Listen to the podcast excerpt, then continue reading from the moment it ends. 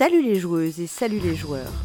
Nous sommes en avril 2021 et vous écoutez l'épisode 126 chronique de Proxy Jeux. C'est le podcast qui vous parle de jeux de société.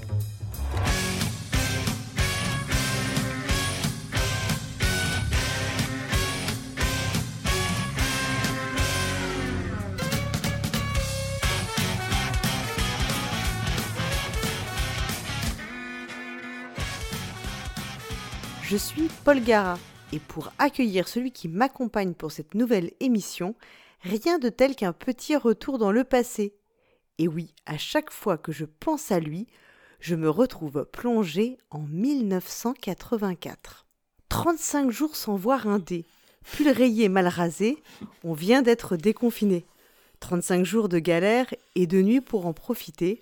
Change de jeu, J'avance sur ce plateau cartonné, la sueur brûle comme l'acide, la partie va commencer, bière chaude et narguilée, chez Cyrus tout oublié, change de jeu, mais cette énigme dans ma tête, énigme dure et complexe. C'était un peu mon hommage, c'est Cargo de nuit, peut-être vous l'avez un petit peu remanié. Voilà. Salut. Bonsoir. Voilà, il faut quand même que je te dise qu'à chaque fois que je pense à toi, je pense aussi à cette chanson, forcément. Donc, Cargo de nuit. Ouais, c'est vrai, c'est vrai. Alors, j'ai pas chanté parce que je chante hyper faux. J'ai forcément changé un peu les paroles. Vous, vous doutez bien qu'il n'y a pas du tout chez Cyrus dans cette chanson. Eh, ça me touche beaucoup, ça me touche beaucoup. Et du coup, il faut que tu nous dises si ton pseudo c'est un hommage à Axel Bauer ou aucun rapport. Eh, non, ça n'a absolument aucun rapport. Je crois que c'est Dédé qui, qui m'appelle souvent cargo de nuit sur nos, sur nos conversations, mais ça n'a aucun rapport. bon. tu te rends compte quand même que pour, euh, voilà, pour les gens qui ont connu les années 80, euh, forcément, ça, ça reste une chanson hyper euh, mémorable de, notre enfance, quoi. J'ai un, un, copain à la place de m'appeler Cargo Toaster, il m'appelle Chalutier Grippin, juste pour m'embêter. Oh, c'est mignon, c'est mignon comme ça. Donc voilà, donc euh, je, j'aurais bien voulu la chanter, mais j'ai pas les talents de d'Hammer en, matière de chant, hein. sinon je me serais lâché. Hein. Et puis euh, après je, fais, je faisais des concerts et tout, la célébrité me m'attendait. Donc ah bah j'en suis sûr, j'en suis sûr. Voilà, donc bah écoute, euh, ouais, et en plus là c'est, enfin tu es Monsieur Énigme et je, je quand même je spoil pour les auditeurs et auditrices vous aurez une énigme en live aujourd'hui. Attention, attention. Je, vais faire attention à pas bafouiller, mais ouais, ça va être en direct live. Ouais. Ça, c'est euh, le meilleur de tout. Alors, avant d'attaquer le, le, vif euh, des chroniques, on va bien sûr remercier tous nos tipeurs qui euh, soutiennent ce podcast. Donc, euh, vous savez, les tipeurs, c'est euh, au mois d'avril, ce sera un cinquième, puisqu'on les, on les divise en fait pour qu'il y en ait euh, une partie des tipeurs dans chacune de, de nos émissions hebdomadaires. Comment ça se passe? On supprime celui qui est divisé? Ou bien ça, c'est bien, ça, le nombre de tipeurs est multiplié par 5 du coup? Alors moi je dis c'est Cyrus, il est super intelligent et c'est lui qui s'en occupe. On, vous allez voir qu'il est vraiment très intelligent Cyrus donc. D'accord. C'est genre Philippe KFDJ s'appelle Philippe K parce que du coup, ça s'arrête à ce moment-là Exactement, c'est ça. Et après, on fait la suite, euh, le. le d'accord, d'accord. Ok. Alors, est-ce que tu veux bien commencer, Cargo, du coup? Eh ben, j'en serais ravi. Un grand merci à nos tipeurs qui nous soutiennent dans ce podcast. Donc, on remercie Olivier, Buzzerman, Guy Tempérin, Siro, Philippe KFDJ, Train à Aube, 4-3, Pyrrhus, Gaël et Psind. On remercie également Franck, Lors du jeu, Néophytes, Ryoji, Plouf Plouf, Alexandre Piquet, Siol Loïc, Vinzar, Grovast et Egon. Nous remercions la Caverne du Gobelin qui nous soutient. La Caverne du Gobelin, ce sont trois boutiques à Nancy, Metz et Pont-à-Mousson, mais également un site de vente en ligne que vous pouvez retrouver sur cavernedugobelin.com. Bon, et après la phase de remerciement, on va attaquer la meilleure phase de chacune de nos émissions, c'est la phase des commentaires. Et c'est là, c'est là le blabla crotte ou c'est après? Faut, faut me dire quand ça démarre. Hein. Alors là, je te dis, le bled crotte, c'est une énorme expérience. Il faut en être digne. Donc euh, là, il faut tout donner. C'est dans les commentaires, c'est comment c'est le feu d'art, c'est le moment du feu d'artifice. non, je plaisante. Il va falloir que tu arrives à essaimer euh, ton blabla crotte tout au long de l'émission.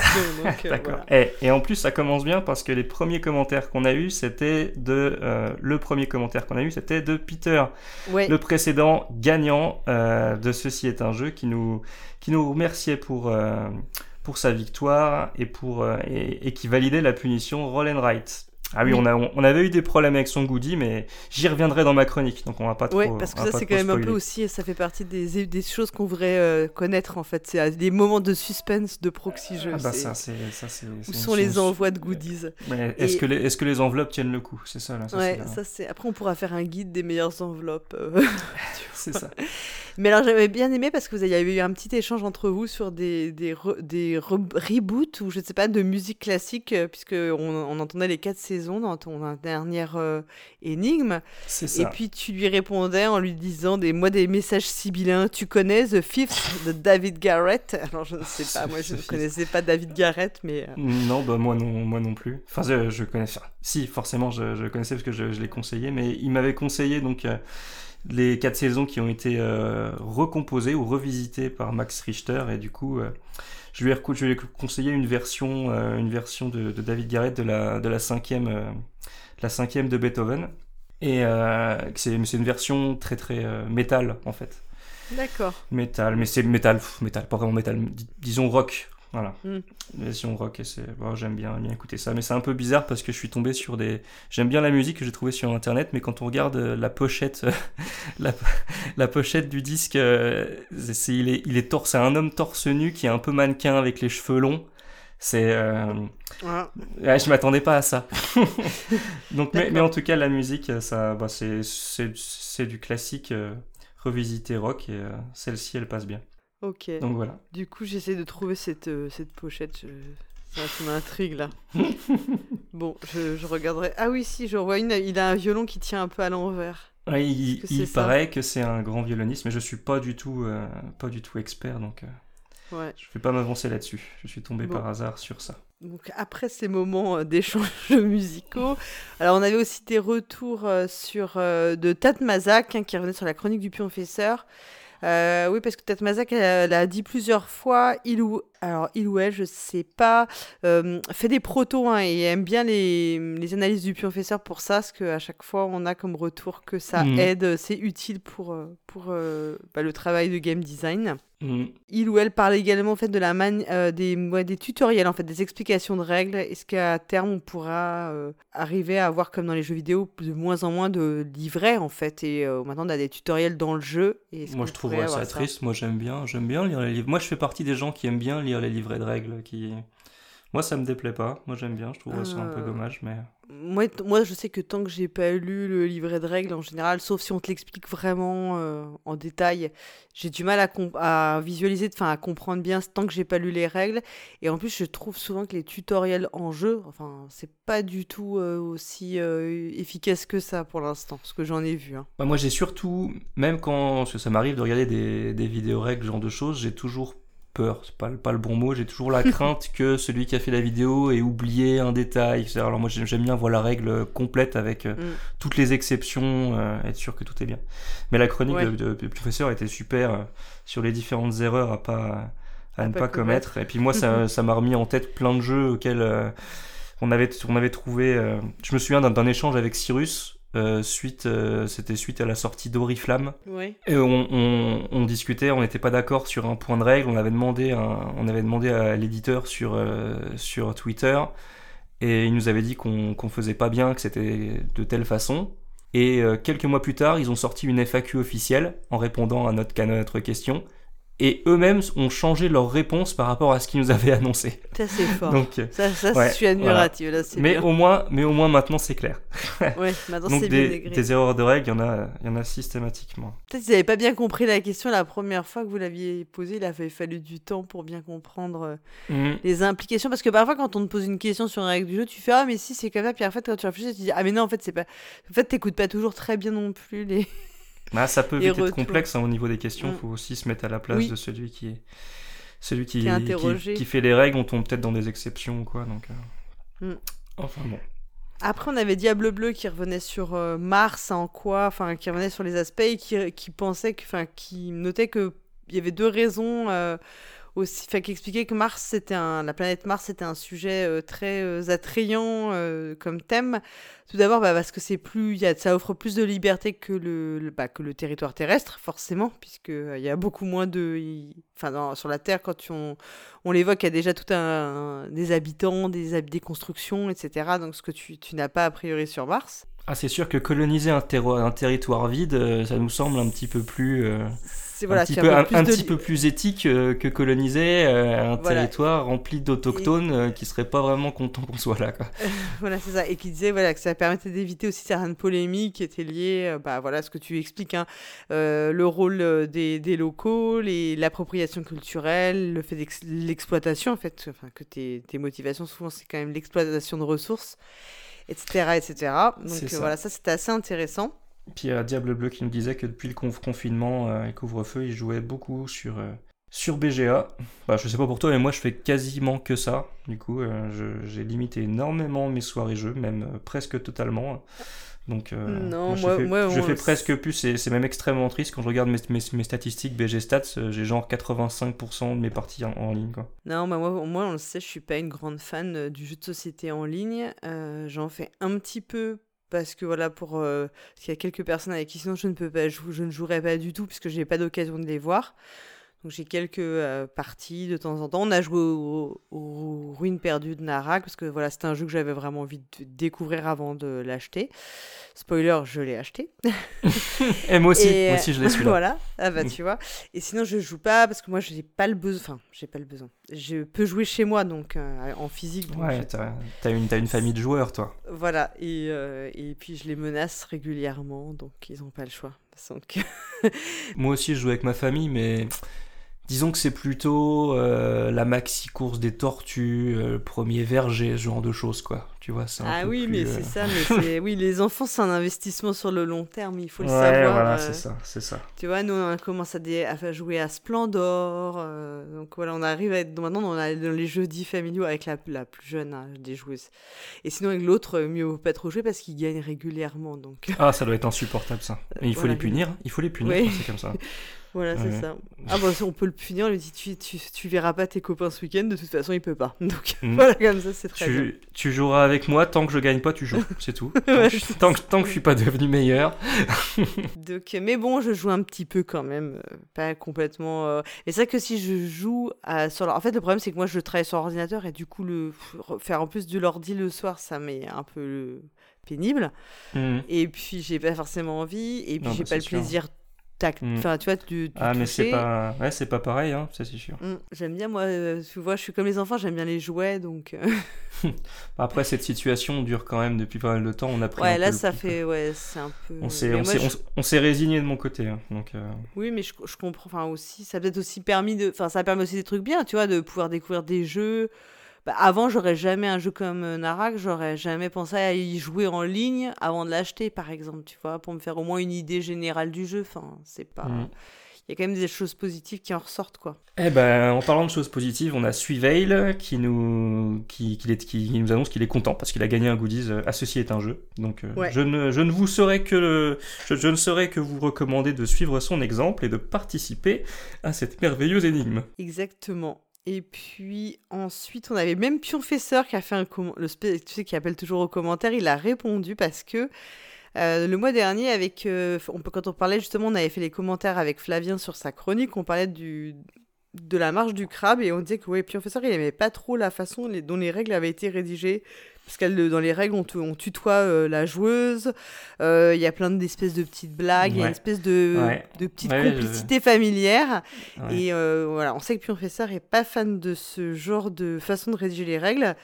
Et donc lui, il dit que, bon voilà, il, outre le fait que le, dans la règle, le, la personne qui explique, enfin, je sais pas trop comment le dire, mais les règles du jeu tutoient le, le, le lecteur ou la lectrice. C'est il- décontenançant pour un joueur. hein. Voilà, et il dit euh, qu'en plus, euh, comme il y a des blagues, du langage familier, etc., en fait, ça, te, ça ne te permet pas, quand tu re- y reviens, de trouver très facilement euh, ce que tu vrai. cherches, en fait. sur cette règle-là, parce que j'ai lu cette règle-là, je suis partagé parce que je trouve ça très drôle.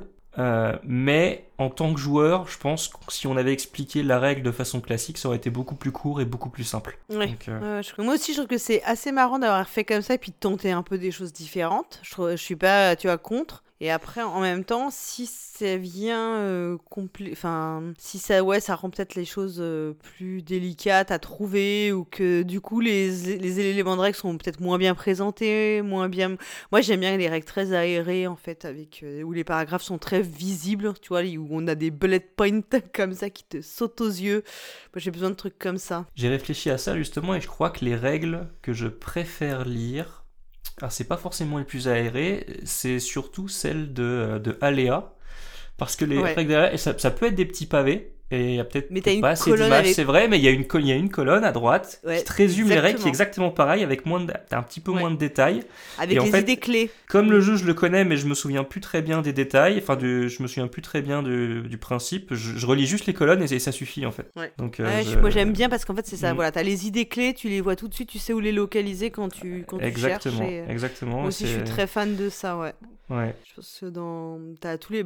L'année du dragon, tout ça c'est comme ça, c'est bien, tu c'est ça. facilement. Exactement, Notre-Dame. euh, Ouais. Et puis on a. Ouais, sur le point des règles aussi, t'as Gerny Lolo qui disait que peut-être qu'à terme, BGA, YouTube, tout ça, ça deviendra des plateformes d'apprentissage, tutoriels de règles. Alors c'est vrai que BGA, on le dit, mais en même temps, comme BGA, te... l'IA te déresponsabilise, moi je suis pas Ouais. d'accord. Parce que comme il y a plein de choses que tu gères plus parce que t'as l'IA, et ben en fait, quand t'arrives devant le jeu, tu sais plus quoi faire.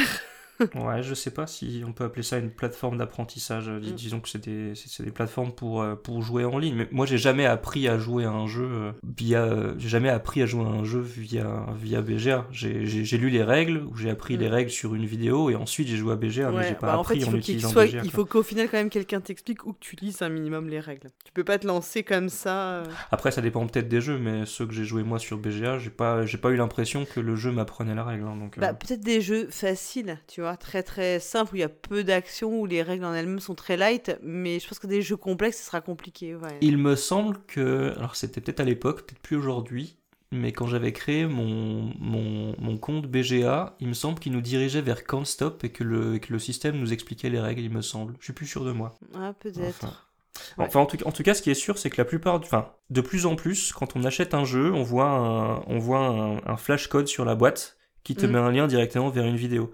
D'ailleurs, pour Narak, je crois que c'est le cas, il me semble. Là, c'est possible. Mhm. Du coup, moi, j'ai fait le flash code et puis c'était Cyrus qui m'a expliqué les règles, c'était vachement bien. Ah bah ouais, c'est ouais, mais si c'est Cyrus, ça devait être mal expliqué en manquant des trucs, je suis sûr. Bah, Hein. il a dit, euh, il a pas dit qu'il fallait mettre des pièces sur les rôles, mais on comprenait pas, mais en même temps, c'est normal parce qu'on jouait pas à Puerto Rico. Ça le poursuivra toute sa vie, cette histoire. c'est de sa némésis, tu sais. Et justement, en parlant d'erreur de règles, on a Robin O'Creed qui nous dit qu'il a reçu Everdell et que la version française fait référence à la même zone du plateau par trois paraphrases différentes. Ah oui, ça, ça peut être très décontenançant, ça. Ouais, ouais, bah ça on en a souvent parlé, c'est peut-être le fait de vouloir écrire des règles du jeu de façon très littéraire comme si c'était une œuvre d'art, enfin, alors qu'en fait il faut juste que ce soit hyper efficace et... euh, Et je crois que que, tu l'as, tu l'as reçu, toi, Everdell? Oui, ouais, ouais, je l'ai reçu.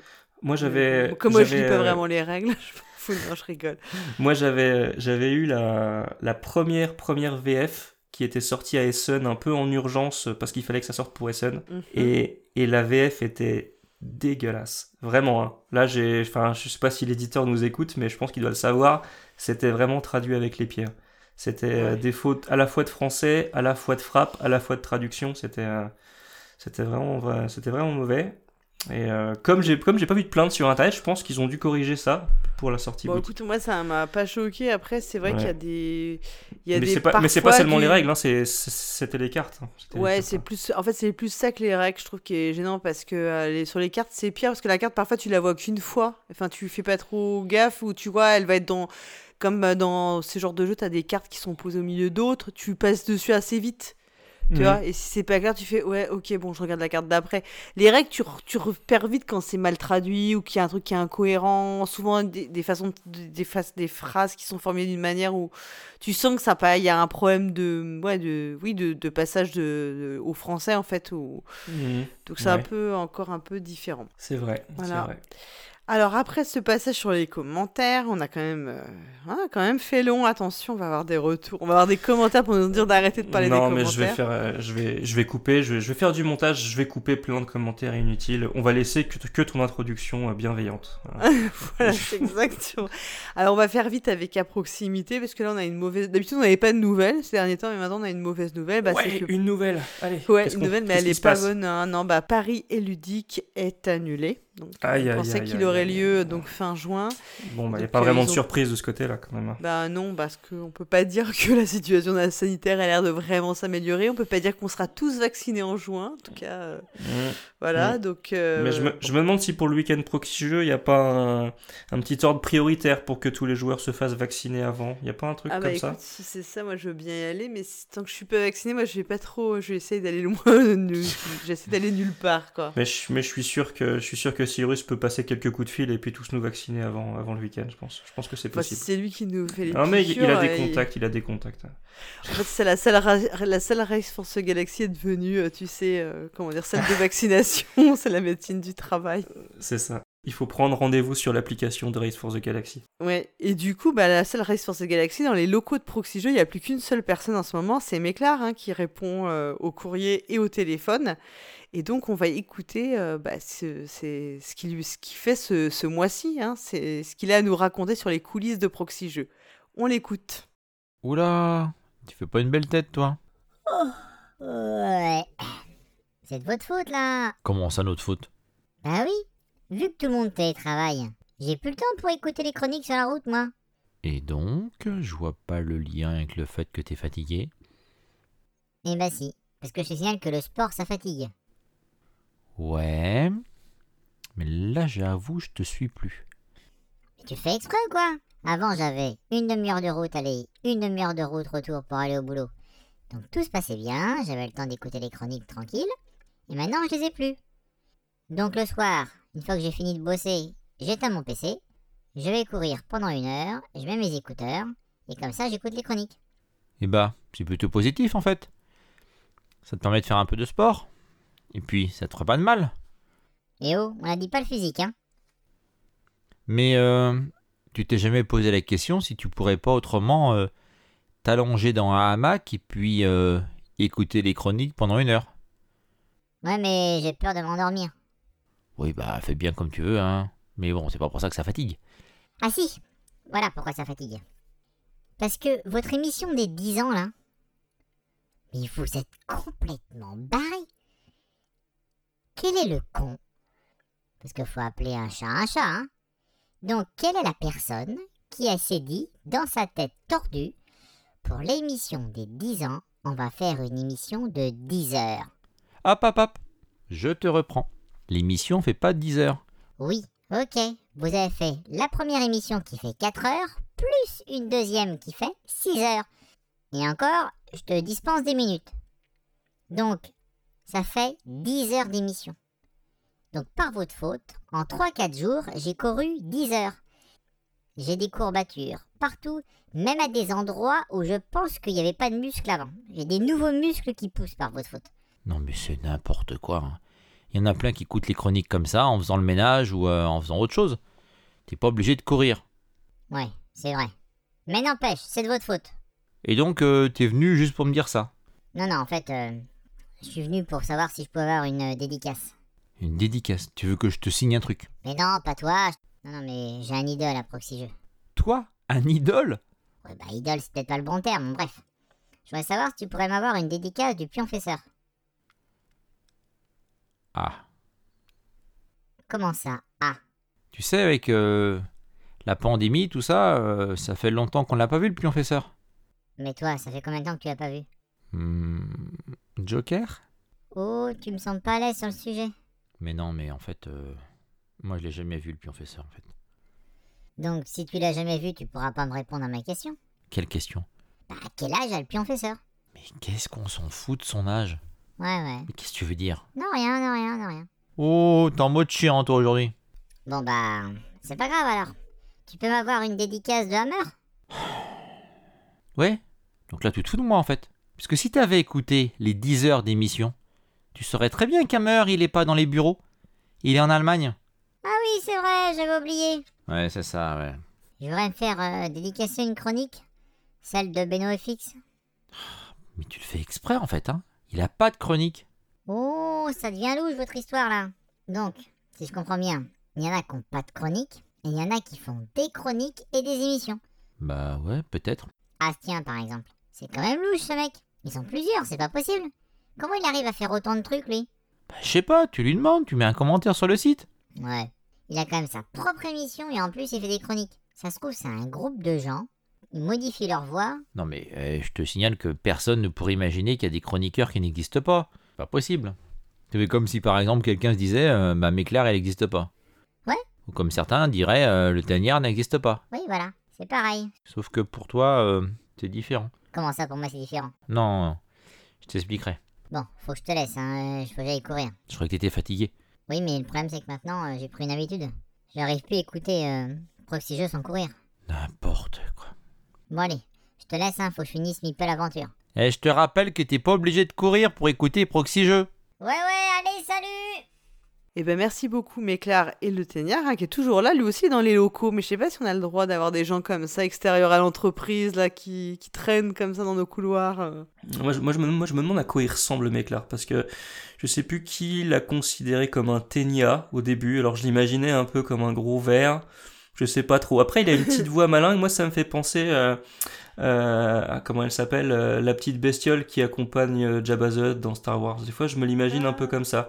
Je sais pas exactement penses que le comment. Il, faut- il- il faudrait demander à Méclar de nous envoyer une photo. Su- su- surtout que si, si le Méclar fait de la fait du sport, il doit être musclé maintenant. Il a dit qu'il ouais, avait bah, des le- muscles qui poussaient. Ah, Donc, moi je euh, pense que le Teignard a un physique de bodybuilder hein, maintenant, grâce à nous, tu vois, à force de nous Ah, écouter tu crois et tout. Ah bah, Ah oui, j'aurais pas dû dire qu'il ressemblait à la petite créature. euh, Non, je pense qu'il ressemble. Non, ouais, je pense qu'on est un peu. euh, il, est pas- il était ça au début de la saison, puis maintenant, grâce à nous, euh, ah bah, il, fait, il peut faire les championnats du monde d'haltérophilie, je ne sais pas. Aïe, aïe, aïe. Mais en tout cas, aïe. il continue de, alors, il, il- il continue de révéler sur les, les comment dire, les, les secrets de proxy jeux, euh, les gens qui n'existent pas, les gens qui existent mais qui ne font pas de chronique en fait. euh. Il s'est approché de mon trafic de, de goodies il y a quelques semaines. Heureusement, il s'est arrêté. Ouais, c'est ça, exactement. Et puis alors, euh, il, il dit que le pionfesseur n'existe, enfin, on ne sait pas trop quel âge il a, alors que nous, tout le monde sait que les Playmobil ont 47 ans, donc... Bah oui, en plus, sa photo sur son profil, voilà, on sait tous que c'est un aucun Playmobil. doute, donc, on n'a aucun doute là-dessus. Et en revanche, peut-être ce qui n'existe pas chez Proxy Jeux, c'est peut-être la, la seule Resource de Galaxy, parce que ça fait bien longtemps qu'on ne l'a pas vue celle-là. Ouah, mais qu'est-ce que tu dis? Tais-toi, tais-toi. On t'écoute. C'est un peu, c'est une salle à la demande comme dans Harry Potter. C'est que vraiment quand on a vraiment La- besoin qu'elle apparaisse. la salle ça. sur demande, oui. Donc voilà, bon bah écoute, on va à la suite des aventures. hein. Qu'est-ce qu'il va nous dire là, là? Donc là, il nous écoute en faisant du sport. euh, Je sais pas ce qu'il va nous réserver. euh, le comment dire le le mois prochain. Sans, ce que- quelle activité il trouvera pour pour écouter nos chroniques. Je sais pas. Je sais En pas. tout cas, on, lui, on est heureux de lui faire coucou au Téniard, quand même. Toujours. Toujours. Et puis, et puis maintenant, bah, surtout, attention, tout seigneur, tout honneur, nous allons écouter la parole divine, la parole sacrée, la parole de- du, grand chef. Eh bah oui, comme on peut plus, comme on peut plus jouer en vrai, on joue tous sur Internet et donc Ouais. on joue avec euh, des applications et on va laisser Cyrus nous présenter sa chronique sur Ion's End.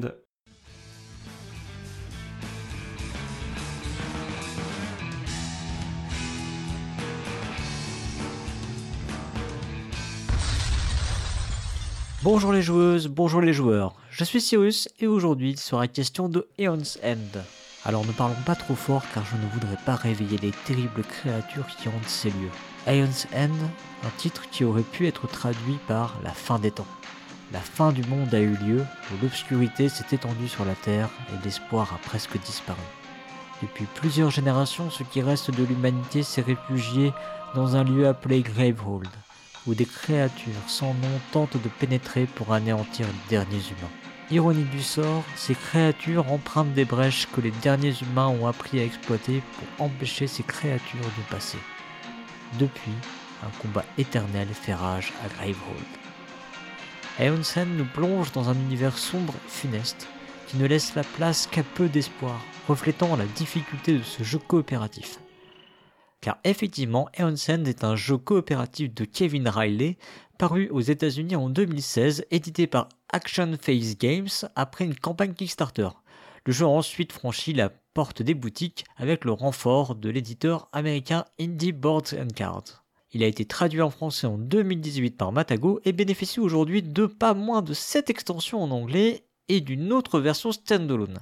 Cette deuxième version standalone a d'ores et déjà été traduite en français ainsi que 4 des 7 extensions. Il s'agit d'un des premiers jeux de deck building à choisir la voie coopérative. En plus de cela, Aeon Sand s'est caractérisé par un léger ajustement de la mécanique de deck building. Dans Aeon Sand, vous ne mélangez jamais vos cartes. Vous choisissez l'ordre dans lequel vous défaussez vos cartes et lorsque vous n'avez plus de cartes dans votre pioche, vous retournez simplement votre défausse pour constituer une nouvelle pioche. Cela ajoute indubitablement une dimension calculatoire et tactique au deck building, rendant le jeu particulièrement technique, et je vous passe les autres aspects du jeu qui renforcent cette caractéristique. Eonsen se prête particulièrement bien au jeu solo et s'est forgé une bonne réputation parmi les pratiquants et pratiquantes de plaisir solitaire. Eonsen semble donc être un candidat parfait pour un portage en version numérique, deck building et solo. Voyons donc si Action Phase Games a confié son bébé au bon développeur. Ce portage a vu le jour grâce au soutien de 1936 contributeurs à la campagne Kickstarter qui s'est ouverte en 2018. Alors on va aller jeter un petit coup d'œil à ces 1936 contributeurs parce que c'est quand même grâce à eux qu'on a le droit à ce jeu. Alors c'est parti. Ah tiens, il y a une 425 Suzanne. Donc euh, bon en anglais euh, 425 euh, Suzanne là, je sais pas comment ça se dit. C'est une revieweuse américaine de jeux de société portés. C'est euh, la Cyrus ou la Fenduel américaine en fait. C'est génial, hein ah, Attends, je continue. Ah, il n'y a pas tant de Brian et de Brandon que ça en fait aux États-Unis. C'est fou ça. Il n'y en a pas, pas des pages. Hein ah, il y a pas mal de Andrew et de Chris en revanche. C'est marrant ça. Et Jack. Putain, la vache, c'est fou. J'aurais cru qu'il y en avait vachement plus que ça. Il y en a deux seulement. Et même les Jason, ouais. Ah, les John, en revanche, c'est fou. Il y en a un paquet. C'est indémodable comme nom. Alors, Michael et Mike, ça bat tous les records. Quoi. J'en ai plusieurs pages. Enfin bon, ouais, voilà, c'est super intéressant. Quoi. Euh, donc euh, le portage, c'est euh, Andelabra Games, INC, qui a réalisé ce portage. Et bah, c'était les mêmes qui avaient réalisé le portage de One Deck Dungeons que j'avais chroniqué en septembre 2019. Et justement en septembre 2019, c'est le mois d'apparition de Aeon Sand euh, sur les différentes plateformes, donc Android, Steam et iOS. Alors le jeu est disponible sur Android à 9,99€, il est disponible également sur Steam à 12,49€ et sur iOS, donc qui est la version que moi j'ai pu essayer, à 10,99€. Allez, on va rentrer dans l'application et voir un peu ce que ça donne. Alors l'entrée en matière est quelque peu déconcertante, je vous le cache pas. hein. Disons que si vous m'aviez filé une image du jeu et PowerPoint 2003, je pense que j'aurais pu vous faire la même page d'accueil. Hein, sans aucune modestie mal placée. hein. Alors ce qu'on remarque aussi euh, tout de suite, c'est que le jeu n'est disponible qu'en anglais. Voilà, c'est la seule langue disponible, donc il n'y a pas de français, donc il va falloir euh, quand même euh, être un petit peu à l'aise avec la langue de Shakespeare. Bon, on va quand même aller donc regarder s'il y a un tutoriel. On va trouver effectivement sur cette page d'accueil un bouton euh, How to Play. Alors avec ce bouton, on tombe sur les règles du jeu écrites, mais contextualisées par rapport à l'application. Heureusement, un petit coup d'œil en haut à droite de l'écran nous révèle ce bouton magique Play Tutorial. Et c'est parti. Alors l'application va nous guider dans notre première partie avec quelques textes explicatifs, hein, toujours en anglais du coup évidemment, pour finalement nous laisser terminer la partie par nous-mêmes. Donc du coup c'est plutôt un bon tutoriel honnêtement. hein. Le seul souci du tutoriel c'est que on ne peut pas revenir en arrière au cas où on est cliqué par mégarde euh, et passer un message. Alors c'est d'ailleurs le cas dans quasiment tous les tutoriels en fait à, vrai dire. Euh, mais c'est quelque chose que j'oublie de dire souvent. Voilà, donc euh, aujourd'hui c'est chose faite. Au final, je dois dire que le tutoriel est vraiment bien fait. Je ne connaissais pas le jeu avant de l'essayer via ce portage et j'ai parfaitement compris les mécaniques de jeu. Alors évidemment, je pourrais arguer que mon cerveau a des facultés bien supérieures à la moyenne, mais malheureusement ou heureusement, hein, vous choisirez, euh, je n'en suis pas si sûr. Regardons maintenant ce que propose le jeu en termes de mode de jeu. Alors on va pouvoir jouer en local et finalement bah en fait uniquement en local, il n'y a pas de jeu en ligne, c'est un jeu coopératif je vous rappelle. On va donc pouvoir jouer de 1 à 4 joueurs, ce qui est finalement bah, la configuration qu'on retrouve dans le jeu physique. On va pouvoir choisir sa Némésis parmi les 3 Némésis de base, donc les Némésis ce sont les ennemis qu'on va affronter dans le jeu. On va également pouvoir choisir notre mage de la brèche, donc ils sont les personnages qu'on incarne dans le jeu. Euh, on va pouvoir choisir ces personnages donc parmi les 8, là encore euh, en respectant le jeu de base. On va pouvoir choisir les cartes qui seront disponibles à l'achat dans le jeu, puisqu'on est dans un jeu de deck building à la Dominion, donc dans lequel euh, les cartes sont clairement présentées au début, les cartes qu'on va pouvoir ajouter à notre paquet. Et euh, le choix de ces cartes peut également être soumis au hasard. Enfin, l'ensemble de ces paramètres, hein, Némésis, euh, personnage, même le nombre de personnages d'ailleurs, hein, qui vont être incarnés par le, joueur, euh, peut être déterminé de façon aléatoire, donc de 1 à 4. On peut également jouer sur la typologie des cartes qui sont mises dans le marché, on va l'appeler comme ça. Et enfin, on va également pouvoir choisir le niveau de la Némésis parmi quatre niveaux, donc de facile à extinction, comme ils disent dans le jeu, euh, telle une promesse de l'extinction de la race humaine. Euh, honnêtement, je vous le dis cash, hein, j'ai pas joué en mode extinction parce que déjà le mode difficile euh, est suffisamment difficile pour moi. On peut également lancer une partie avec un mode quick play, c'est-à-dire que là, l'application va choisir elle-même un ensemble de paramètres et vous lancer une partie directement. Enfin, sachez qu'il n'est possible de sauvegarder qu'une seule partie à la fois, il ne sera donc pas possible de lancer deux parties en parallèle. Bon, du coup, si on regarde ce panel-là, ça paraît plutôt cohérent avec le style du jeu, hein. pas de mode en ligne, mais effectivement on est sur un jeu coop. On peut jouer en pass and play, sachant que c'est un jeu coopératif. Alors de base, il me semble, parce que j'ai quand même joué au jeu physique après avoir joué au jeu sur tablette, il me semble bien quand même que les, cartes restent cachées normalement. Euh, là ici, les informations seront ouvertes, donc vous pouvez malgré tout jouer à plusieurs, mais vous saurez effectivement ce que votre, euh, ce que vos partenaires de jeu possèdent. Et il faudra du coup bah, vous partager la tablette. Donc on voit vraiment que le parti pris a plutôt été de dire que c'était un jeu pour jouer solo, euh, avec effectivement les configurations de 1 à 4 euh, personnages incarnés, ce qui est tout à fait possible aussi avec le jeu physique. Au niveau de l'ergonomie, eh bien, pour une fois, je serai assez concis sur cette partie parce que l'esthétique n'est pas très soignée, euh, les effets visuels ne sont pas très subtils, mais il faut reconnaître que l'interface est efficace. Tout est euh, visible à l'écran et euh, au maximum, il va falloir faire un clic pour accéder à certaines informations. Du coup, on est vraiment sur une application plutôt réussie au niveau de son ergonomie. Et sachez qu'en plus, on peut annuler ses coups, donc de ce côté-là, il n'y a, pas de, a pas de faute majeure, on va dire. Hein. Hormis du coup bah, effectivement l'apparence que peut avoir l'application euh, qui a un côté vraiment très rétro. Au rayon des fonctionnalités autres, on peut accéder au registre des cartes. Donc, euh, les cartes, les mages et les némésis. On a également des statistiques et puis des achievements. tout ça, c'est plutôt cohérent avec le côté euh, solo de l'application. Et un petit plus euh, finalement assez anodin, mais euh, bah, qui fait plutôt plaisir, c'est qu'on va pouvoir euh, jouer aussi sur le décor du jeu.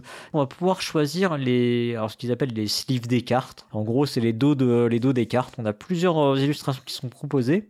On a également des images de fond et on va également pouvoir jouer sur certains skins, c'est-à-dire que certains personnages, certaines Nemesis peuvent être représentés de façon différente.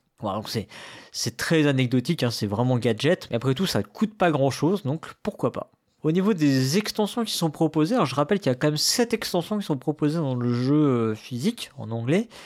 On ne va malheureusement retrouver qu'une seule dans le jeu, c'est l'extension The Nameless. Cette extension permet d'avoir un mage de la brèche supplémentaire et deux Nemesis. Euh, il y a également euh, ce qu'ils appellent un pack promo dans le jeu qui permet d'avoir un personnage supplémentaire, certaines cartes en plus. L'extension The Nameless, elle coûte 3,49€ sur euh, iOS, tandis que le, ce qu'ils appellent donc le pack promo coûte 2,29€. Vous allez retrouver des tarifs globalement similaires hein, sur les autres plateformes. En conclusion, du coup, le portage de Aeon Send est plutôt réussi. Alors certes, il n'est pas très moderne dans sa présentation, mais il est bien exécuté. Il va nous éviter les setups qui ne sont pas triviaux dans euh, Aeon Send, donc tout le tri des cartes, etc. Il va nous éviter toutes les manipulations, donc c'est euh, finalement c'est ce qu'on demande à une application. Elle est intéressante pour les joueurs qui aiment jouer à ce jeu en solo, pour peu que on se contente du coup du jeu de base et de sa première extension. Elle va également euh, remplir le cahier des charges de ceux qui voudraient simplement essayer le jeu, pour peu qu'ils soient à l'aise avec l'anglais. On peut revenir sur le tarif. Le tarif est cohérent avec ce qu'on peut constater aujourd'hui, hein, c'est-à-dire à peu près le quart du prix du jeu euh, physique. Sachez quand même que le jeu est régulièrement en promo. Moi, je l'ai trouvé à environ 5 euros et euh, je l'ai même euh, retrouvé euh, il n'y a pas si longtemps que ça à moins de 5 euros. Je crois que c'était devant les 3,50 euros dans ce là Donc ça peut aussi être l'occasion, bah, un moment où le jeu est en promo, si, voilà, ça vous intéresse mais sans plus, d'acquérir le jeu et d'aller faire quelques parties histoire d'enrichir votre culture ludique par exemple. Voilà donc pour Eon Sand et voilà donc pour cette chronique. On vous retrouve le mois prochain pour une autre chronique plateau numérique. Ce sera soit Fendel, soit moi aux manettes. Et d'ici là, jouez bien. Eh bien, merci beaucoup Cyrus pour cette euh, analyse de l'application Eon Send. Alors moi, je trouve que Cyrus est déchaîné depuis quelques temps dans les plateaux ah, numériques. Ah là, il était particulièrement en forme. Je, me suis demandé s'il allait vraiment nous faire la liste de tous les gens qui. Ah oui, je me suis posé la même question. Je me suis dit, c'est même un peu bizarre euh, de guetter comme ça. J'espère qu'ils n'ont pas mis trop de données personnelles sur le site parce que Cyrus, il a déjà tout récolté, sûrement tout vendu à un Il a fait des stats pour savoir combien il y avait de gens qui s'appelaient euh, Jack, Michael. ouais, c'est bizarre. Je pense qu'il s'ennuie. Mais je, je crois savoir qu'il est en vacances là. Je, je crois qu'il est temps que ça s'arrête. Je pense qu'il faut qu'il revienne dans les, dans les jours normaux. Et puis, tu vois, il nous chambre en plus parce qu'il nous explique qu'il est, euh, que, enfin voilà, euh, il est plus intelligent que la moyenne et tout. Ouais, il, peut, euh, il, peut même refaire l'interface du jeu sur, sous PowerPoint parce que c'est le plus fort. Ouais, ouais. Du coup, moi, ça m'a un peu, ça m'a un peu stressé parce que moi, je, le jeu, je l'ai sur la tablette et je crois que je l'ai ouvert. J'ai dû commencer le tutoriel et je pense qu'au bout d'à peu près deux minutes, ça m'a grave saoulé. J'ai dit, ok, bon, on verra plus tard. Et depuis, je n'ai jamais rouvert, donc je, je, suis hyper vexée par lui maintenant. Donc tu l'as, tu, tu l'as essayé toi, l'application du coup? Alors, euh, bah, je te dis, hein, une minute, hein, et ça m'a un peu gonflé en ah, fait. Ah, t'as fait, as fait que le tutoriel, t'as pas, ouais, pas, je crois que j'ai commencé. Non, non, je crois que j'ai commencé puis j'ai fait oh là là. Non. Et, ça au, jeu, pas... et, au, et, au, jeu physique, tu as joué?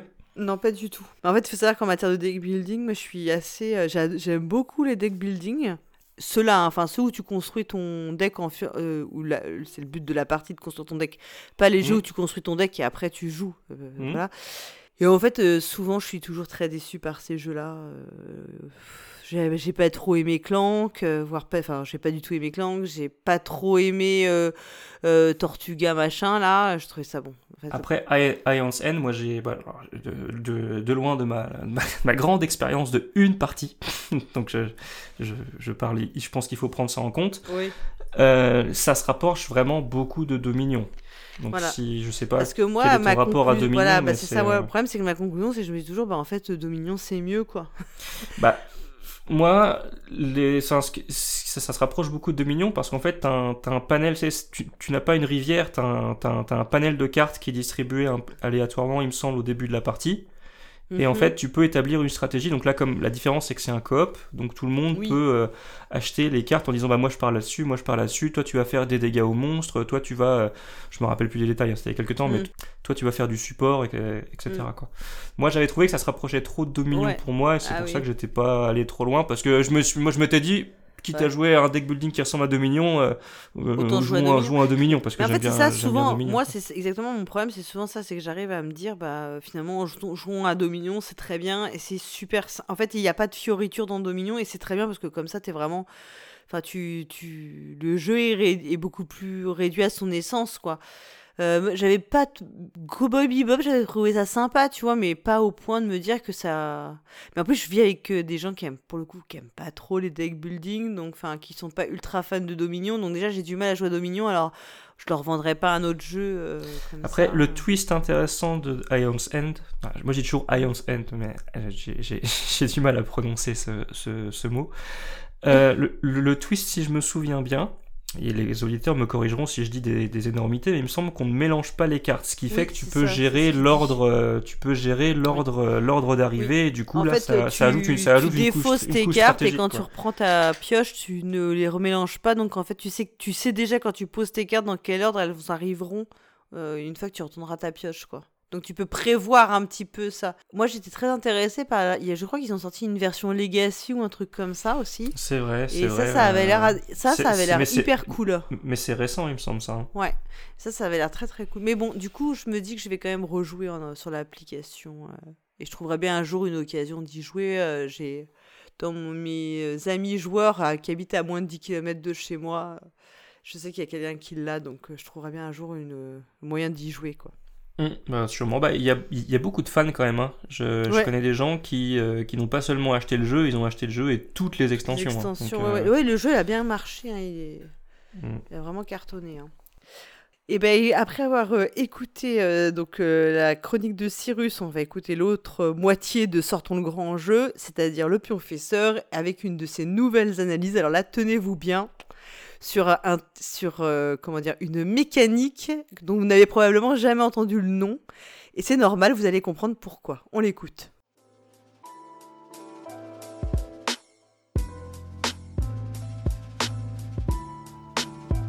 Salut les joueurs, salut les joueuses, je suis le pionfesseur. Aujourd'hui, on va parler d'une mécanique utilisée dans pas mal de jeux de société connus, mais qui pourtant n'a jamais vraiment été nommée par la communauté des joueurs. Je vais donc la baptiser dans cette chronique en m'inspirant d'un utilisateur de Board Game Geek qui lui avait donné un nom similaire mais en anglais. Je vais l'appeler l'épissage d'action. Alors, plus que jamais, il va falloir commencer par une définition pour comprendre de quoi l'on parle, puisque ce terme ne va pas être très parlant car, encore une fois, personne ne l'utilise vraiment. Prenez un jeu dans lequel vous disposez à un moment donné d'un choix parmi plusieurs actions. L'épissage d'action, c'est le fait d'augmenter la valeur des actions qui ne seront pas choisies. La métaphore étant qu'on rajoute des épices dessus pour les rendre meilleures. Il y a deux grandes manières de mettre en place cette mécanique. Premièrement, on peut définir un moment, souvent à la fin d'un tour de jeu, où l'on va épicer toutes les actions qui n'ont pas été choisies ce tour-ci. L'exemple bien connu, c'est Puerto Rico, où l'on ajoute une pièce sur chaque rôle non sélectionné à chaque fin de tour. L'idée étant que prendre ce rôle plus tard nous permettra d'obtenir les pièces qui s'y trouvent. La deuxième manière serait via une file. On a plusieurs éléments, le plus souvent des cartes, qui sont ordonnés le long de cette file, et plus on va choisir un élément loin dans cette file, plus il va coûter cher. En général, le premier est gratuit, le deuxième coûte 1, le troisième coûte 2, etc. etc. Une fois qu'un élément est choisi, la file va se décaler, réduisant ainsi le prix des éléments qui coûtaient plus cher. Très souvent, on va également placer les ressources qu'on dépense sur les éléments moins chers, ce qui va également les épicer, et donc au final augmenter la valeur de tous les éléments que l'on n'aura pas choisis, qu'ils soient plus ou moins chers. On retrouve cette mécanique dans Small World, alias Vinci, ou plus récemment dans Century, où le mot épissage prend tout son sens puisque les ressources que l'on place sur les cartes sont justement des épices.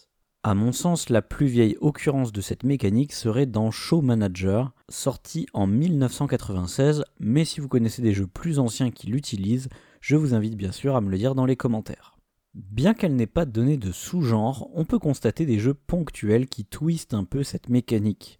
Déjà, on peut remarquer que dans tous ces jeux, l'épissage se fait avec une ressource unique. Monnaie du jeu, point de victoire ou parfois même via une ressource qui ne sert qu'à acheter ses cartes dans la file, comme dans Pax Pamir ou Majesty. Et donc un premier jeu qui casse ce principe, c'est Agricola, où les actions qui vous donnent des ressources vont augmenter à la fin de chaque tour, à la manière de Puerto Rico donc, mais où chaque action sera épicée avec le type de ressources qu'elle fournit, plutôt qu'une monnaie unique. Ce principe sera d'ailleurs réutilisé par l'auteur du jeu Uwe Rosenberg dans pas mal de ses autres jeux. L'autre jeu que je voulais vous citer, c'est Orbis, qui va ajouter une composante spatiale à l'épissage, puisque les tuiles que l'on va ramasser sont disposées en carré de 3 par 3, et prendre une tuile va épicer avec une ressource chaque tuile adjacente orthogonalement. Mais bref, voilà un beau tour d'horizon de l'usage de cette mécanique. Essayons maintenant de la décortiquer pour voir son intérêt. Les auteurs de jeux vont utiliser cette mécanique pour générer un auto-équilibrage des actions via les choix des joueurs. C'est l'essence même de cet épissage. Si une action est moins intéressante, elle ne sera pas choisie, et tant qu'elle n'est pas choisie, elle augmente en valeur, et devient donc de plus en plus intéressante. C'est particulièrement utile si les actions de votre jeu ont une importance variable selon le moment de la partie, il n'est donc pas étonnant de le voir utilisé quand on a un paquet de cartes, de tuiles ou de jetons qui arrivent dans un ordre aléatoire. Le principe de la file est d'ailleurs très intuitif puisqu'il suffit de l'expliquer en disant qu'il faut poser une ressource sur chaque élément que l'on ignore pour arriver sur l'élément qu'on va acheter. Cela crée ainsi mécaniquement des prix de 0, 1, 2, 3, etc. le long de la file. Et bien sûr tout ça en gardant notre principe d'épissage.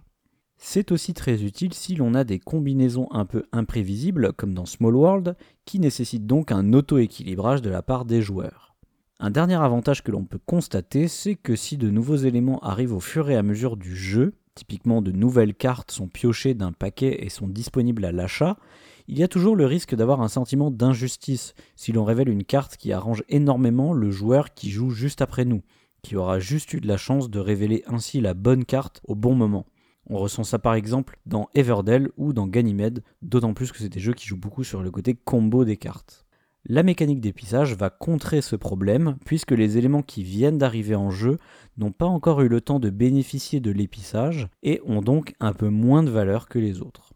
Dernière remarque sur la mécanique d'épissage, on peut constater qu'elle se rapproche pas mal des enchères à la hollandaise c'est une forme d'enchère inversée où l'on annonce un prix très élevé pour acquérir quelque chose et on va réduire ce prix lentement jusqu'à ce qu'une personne soit intéressée pour acheter l'objet de l'enchère à ce prix-là. C'est un peu ce qui se passe dans une mécanique d'épissage aussi. On a plusieurs actions, certaines ayant une valeur très faible par rapport à leur prix, et on va augmenter lentement leur valeur jusqu'à ce qu'elles soient intéressantes. On pourrait dire que l'enchère à la hollandaise se focalise sur le fait de réduire le prix, tandis que l'épissage se concentre sur le fait d'augmenter la valeur. Même si quand on regarde une mécanique de fil comme dans Small World, c'est au final aussi un prix qui baisse. Cette comparaison soulève l'interrogation suivante. Est-ce que l'on peut considérer des jeux comme Merchants of Amsterdam ou Non Merci comme des jeux d'épissage puisqu'ils se basent justement de manière très focalisée sur ce principe d'enchère inversée Bien, il est temps de conclure. L'épissage est une mécanique utilisée dans plusieurs jeux très connus, mais reste au final une mécanique pas si utilisée que ça, et qui n'a pas eu ses lettres de noblesse au point d'avoir été nommée par la communauté ludique. Il y a plusieurs manières de la mettre en place, mais c'est sûrement via une mécanique de fil qu'on la retrouve le plus souvent. Elle est très utile pour générer un auto-équilibrage des actions par les joueurs, et on peut donc la comparer à une certaine forme d'enchère. Bien qu'on observe quelques twists ici ou là, on peut s'attendre à voir de nouvelles manières d'utiliser cette mécanique, voire même, pourquoi pas, l'émergence de nouveaux sous-genres. Et vous, connaissez-vous des jeux utilisant cette mécanique? Pensez-vous aussi qu'il y a un rapport entre celle-ci et les enchères à la hollandaise? N'hésitez pas à me le dire dans les commentaires, et d'ici là, jouez bien Eh ben merci beaucoup Pionfesseur. Alors là quand même Cargo, ah, on là, est- voilà, on est- là, ouais, on je est désolé, scotché, mais là, là, hein. là, là, là, il faut le dire, je trouve qu'il se la raconte quand même. Là, euh, je suis désolé, s'il se met lui-même à nommer des mécaniques Ouais. que, que, en plus, la plupart des gens euh, connaissent, mais sans, Mais- sans, sans le nommer, pourquoi est-ce qu'on Mm. aurait besoin de nommer quelque chose? Je veux dire, ça... Il, il- il- je, je pense que ça doit être bien rangé chez lui. Je suis jamais, je suis jamais rentré chez lui, mais j'imagine tout bien rangé dans des belles boîtes avec des belles étiquettes, tu sais, les Mm. trucs imprimés à l'ordinateur pour pas que ça dépasse. Eh, parce que tout est bien rangé, tout est bien noté, une chose à chaque place, une place pour chaque Pour chose. chaque chose, c'est Ah, ça c'est une que- bonne maxime. Ouais, il y a ça, il y a ça dans à l'usine, à l'usine, il y a ça pour ranger les outils. Mais alors, ce qui est fort, c'est que je- ouais, non, mais c'était. Je sais pas si tu avais déjà vu, euh, il y avait des... sur les chaînes de déco, il y, avait des émissions comme ça où t'as des gens, ils ont un bordel innommable chez eux, et ils appellent quelqu'un qui les aide à ranger et tout. ah oui, il je me souviens, émission- sur il y avait une M6. émi- ouais. Alors moi, c'était une émission canadienne et la nana qui présentait à chaque fois, c'était sa maxime, une place pour chaque chose et une, une- chaque chose à sa place et tout. Et moi, je trouvais ça fantastique. Et moi, je me demande, du, du coup, puisqu'ils nomment des mécaniques, est-ce que tu crois que, euh, par exemple, aussi, euh, bientôt, on aura euh, dans des règles du jeu, vous pouvez jouer avec la variante pion-fesseur, tu sais? Ah bah c'est ça, c'est sans doute possible parce que il nous a déjà expliqué que lui, il jouait qu'avec des variantes à lui, que c'était très rare les jeux où il changeait rien parce que ça lui, c'était pas à son niveau, tu vois. C'est on, Ouais. on est dans le même. euh, non, non, on, voilà. on- on- on rigole, mais c'était euh, c'était très très intéressant. Il nous parle donc Ouais. de ce qu'il appelle euh, l'épissage. Donc, Ouais. si, je- si je résume avec mes mots, c'est le fait de bonifier une action ou un choix ou une carte pour la rendre plus attractive par la suite. Oui. Donc, euh, il, nous, il nous a cité euh, Small World. Small World, ou en parlant d'épices, il nous avait cité Century. Mm. Euh, Majesty aussi qui fonctionne comme ça. C'est ça. Moi, ça m'a fait penser, parce que par exemple, dans, dans Small World, euh, donc plus, enfin, si un personnage et si une combinaison est pas terrible, on rajoute de l'argent pour que par la suite de la partie, les, euh, les choix qui sont, qui sont moins bien deviennent bien parce qu'il y a, il y a de l'argent à faire dessus, c'est ce qu'il appelle l'épissage. Et je me suis, ça m'a, ça, ça m'a rappelé d'autres jeux qui ont en fait deux systèmes d'achat. Un par rapport à la valeur de la carte, si elle est puissante ou si elle l'est pas, Oui, et aussi un par rapport à son positionnement dans la rivière. dans la rivière, ouais. donc, ouais, tout à donc fait. moi j'ai moi j'ai pensé à Concordia et à Lewis et Oui. Clark, c'est deux choses qui se sont venues en premier où il y a ça, il y a Mm. il y a il y a deux il y a deux monnaies, enfin il y a il y a deux paiements différents, un qui est fixe donc tu peux avoir des cartes puissantes et des cartes moins puissantes et un qui est en, en fonction de la Bah, position de la rivière. En fait, euh, il y a, il y a- je pense qu'il y a, enfin, pour moi, il y a plusieurs aspects. Il y a effectivement le système à la euh, euh, Majesty Small World où en- si tu ne prends pas le premier, en fait, pour pouvoir prendre le deuxième dans la, dans la file, tu vas laisser une ressource ou quelque chose sur le premier et ainsi de suite, qui va donc le rendre plus attirant et au bout d'un moment, tu vas prendre presque Mhm. autant pour ce qu'il y a dessus que pour la ça. valeur intrinsèque. Mais, Il y a aussi les, les, les cartes ou les, enfin les, pas les tuiles, enfin disons les cartes qui vont coûter de moins en moins cher et du coup, enfin là c'est presque l'inverse, c'est pas qu'elles te rapportent euh, quelque chose en plus, c'est qu'elles elles, elles deviennent si peu chères qu'elles elles deviennent intéressantes parce que Mhm. leur coût est vraiment. Et euh, oui ce que tu dis alors là de, de côté de Concordia qui est très fort parce que parfois une carte euh, selon les combinaisons que ça donne pouvait être plus intéressante avant que dans le parce que toi tes ressources elles peuvent va- elles vont varier ouais. tu vois, dans Concordia, par exemple, tu peux avoir une carte qui vaut un tissu. Elle est en dessous d'une brique, je dis n'importe quoi, et puis ou d'un une amphore. Bon, bah, si tu as une amphore et un tissu, tu peux te l'acheter. Si elle bouge et puis que maintenant c'est un tissu, une brique, bah, tu, et que tu pas de brique, tu peux plus te l'acheter, alors que juste avant, elle était censée être plus chère, mais Mm. finalement, tu pouvais te le permettre. quoi. Donc là, c'est encore plus euh, retort, Ouais, c'est vrai, finalement. c'est vrai. Ouais, il y a pas il y a, il y a pas ça dans Lewis et Clark parce que c'est toujours les mêmes euh, c'est toujours les mêmes ressources à payer qui Mm. vont qui vont diminuer euh, Enfin, il y a une, une ressource qui va di- diminuer au fur et à mesure. Mais en tout cas, c'est pour diminuer l'effet de surprise et avoir moins d'opportunisme. Pas qu'un joueur se dise, Ouais. bah boum, il y a une super carte qui est arrivée d'un seul coup pas cher, je la prends tout de suite, c'est pour qu'elle arrive Ouais. euh, Ouais, puis au, au, au au- compte-goutte. Mais, mais c'est mais, mais c'est d'autant plus. C'est, je trouve que Small World est un petit peu plus, euh, plus subtil parce qu'en si tu te souviens bien du jeu, c'est les joueurs qui posent des pièces dessus. Donc en fait, c'est toi, si tu veux une carte plus puissante, plus loin, Ouais, il faut voilà, que tu ça. dépenses des points de victoire. Ouais. Parce qu'en plus, tu joues avec des points de victoire. Mm. Donc, euh, Mais dans Majesty, c'est exactement comme ça, et c'est de l'argent, et comme l'argent, c'est ce qui te fera tes points de victoire. Donc, c'est toi qui, quelque part, en voulant aller chercher une meilleure carte, tu sais aussi que tu vas vachement favoriser tes adversaires, quoi. mm, c'est vrai. Donc, euh, c'est, euh, tu, parfois, tu creuses un peu ton propre, ta propre tombe. Et donc merci Pionfesseur pour cette euh, nouvelle mécanique euh, détaillée, détaillée avec brio. Et on va rester, on va rester sur toi parce que je crois que tu es un peu abordé dans Ludo Parano de Dédé Schutz et on va tout de suite l'écouter. Ludo Parano. Les secrets et complots du monde du jeu.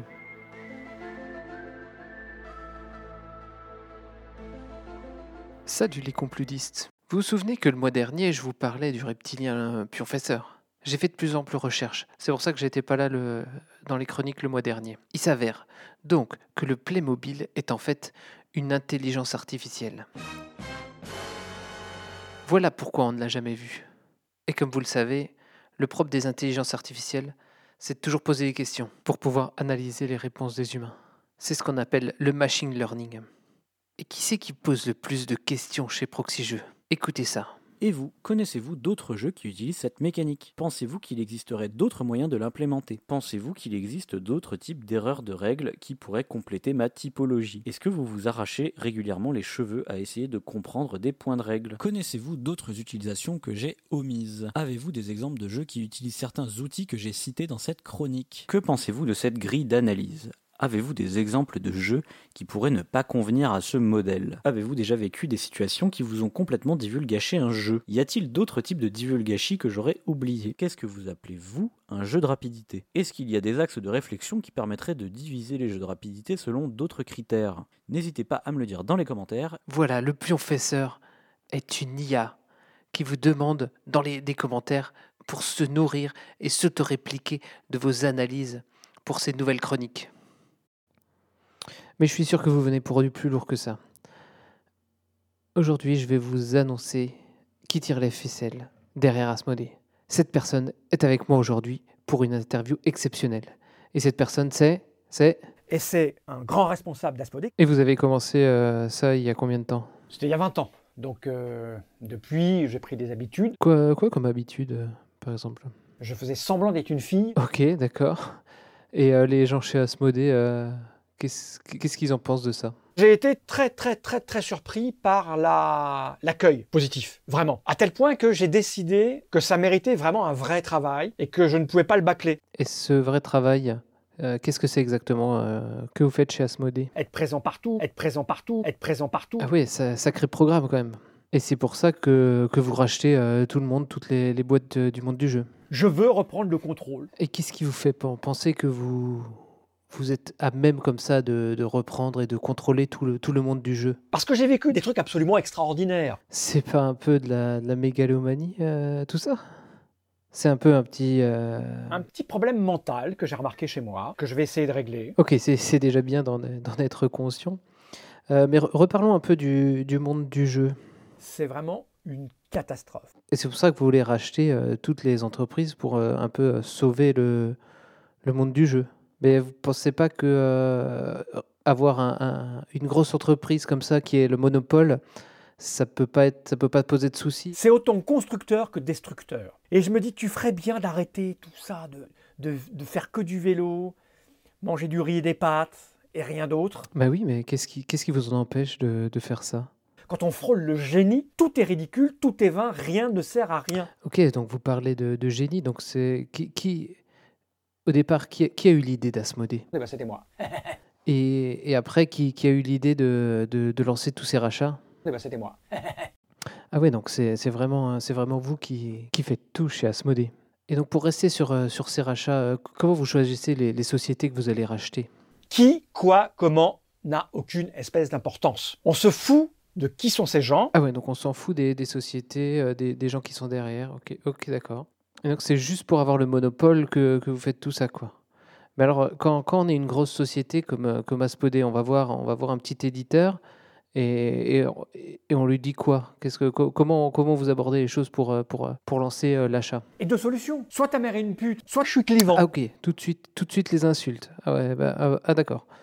Ah, c'est comme ça. Bon bah on va, je pense on, on peut arrêter euh, l'interview ici. Alors, euh, si, si vous voulez pas ré- répondre à mes questions, à part, euh, qu'est-ce que vous voulez qu'on fasse? Et te taire. Et te taire parce que ça serait, ça serait une preuve d'intelligence. Euh, Ok, ok, je vais me taire, je vais me taire. Euh, on va finir donc cette interview. Une dernière petite question. Euh, vous avez croisé Cyrus? Vous l'avez trouvé comment? Il a un petit air. alors moi, je l'ai perçu méprisant à mon encontre. hein. Ouais, mais il est comme ça un peu avec tout le monde. D'accord. Bah, merci pour cette interview. Nous on se retrouve le mois prochain euh, dans une loge maçonnique pour discuter avec euh, ceux qui tirent les ficelles derrière Hachette. Alors d'ici là, complotez bien et jouez bien. Eh bien, merci beaucoup d'aider. Donc, euh, oui, il nous avait déjà euh, révélé qui était le traître de Proxy Jeux. Et maintenant, donc, euh, il rentre dans le détail et nous explique que Pionfesseur est une IA. On n'aura jamais autant parlé de Pionfesseur là. que- Ouais, je pense qu'il a les oreilles qui sifflent. le pauvre. C'est la star, c'est la star de cette chronique. Pionfesseur est, une, est une intelligence artificielle. Mais moi, je suis sûr que derrière le Playmobil, il y a une puce 5G. Je suis sûr. Moi, je pense que de toute façon, il est tellement euh, intelligent que c'est peut-être que c'est pas, il peut pas être humain, quoi. Tu vois. mais, mais, je- mais je crois qu'on l'a tous toujours su, mais on, mais on l'a jamais dit, mais je pense qu'on l'a tous toujours su. Ouais, exactement. Et alors après, euh, Dédé a fait une grande interview. Tu sais, comme on peut plus faire d'interview en présentiel. Il le, il le nomme pas, mais Ouais, je pense on qu'on va reconnu. prendre le risque de, de dire qu'il me semble que c'est Fall. Il me semble que oui, c'est Fall. tout à fait, voilà. Alors, euh, est-ce qu'ils étaient dans la même pièce pendant cette interview? Je ne suis pas sûre. Est-ce qu'ils se sont même jamais parlé? Je vous en suis. C'était un peu une interview à la Fidel, à l'interview de Fidel Castro. Je sais pas si tu te souviens de cette anecdote. Euh, c'est le genre d'interview qui te donne pas ta carte de presse, à mon avis, à la fin. tu vois, c'est. Ouais, ouais, c'est sûr. Mais il nous a, il nous a révélé ses, ses, les méthodes de rachat d'Asmodée, euh, ça fait Oui, un peu peur quand et même. puis hein. objectifs, moi, je, euh, moi, je vends, hein, moi, je vends. Moi, j'ai pas de problème, je vends tout de suite.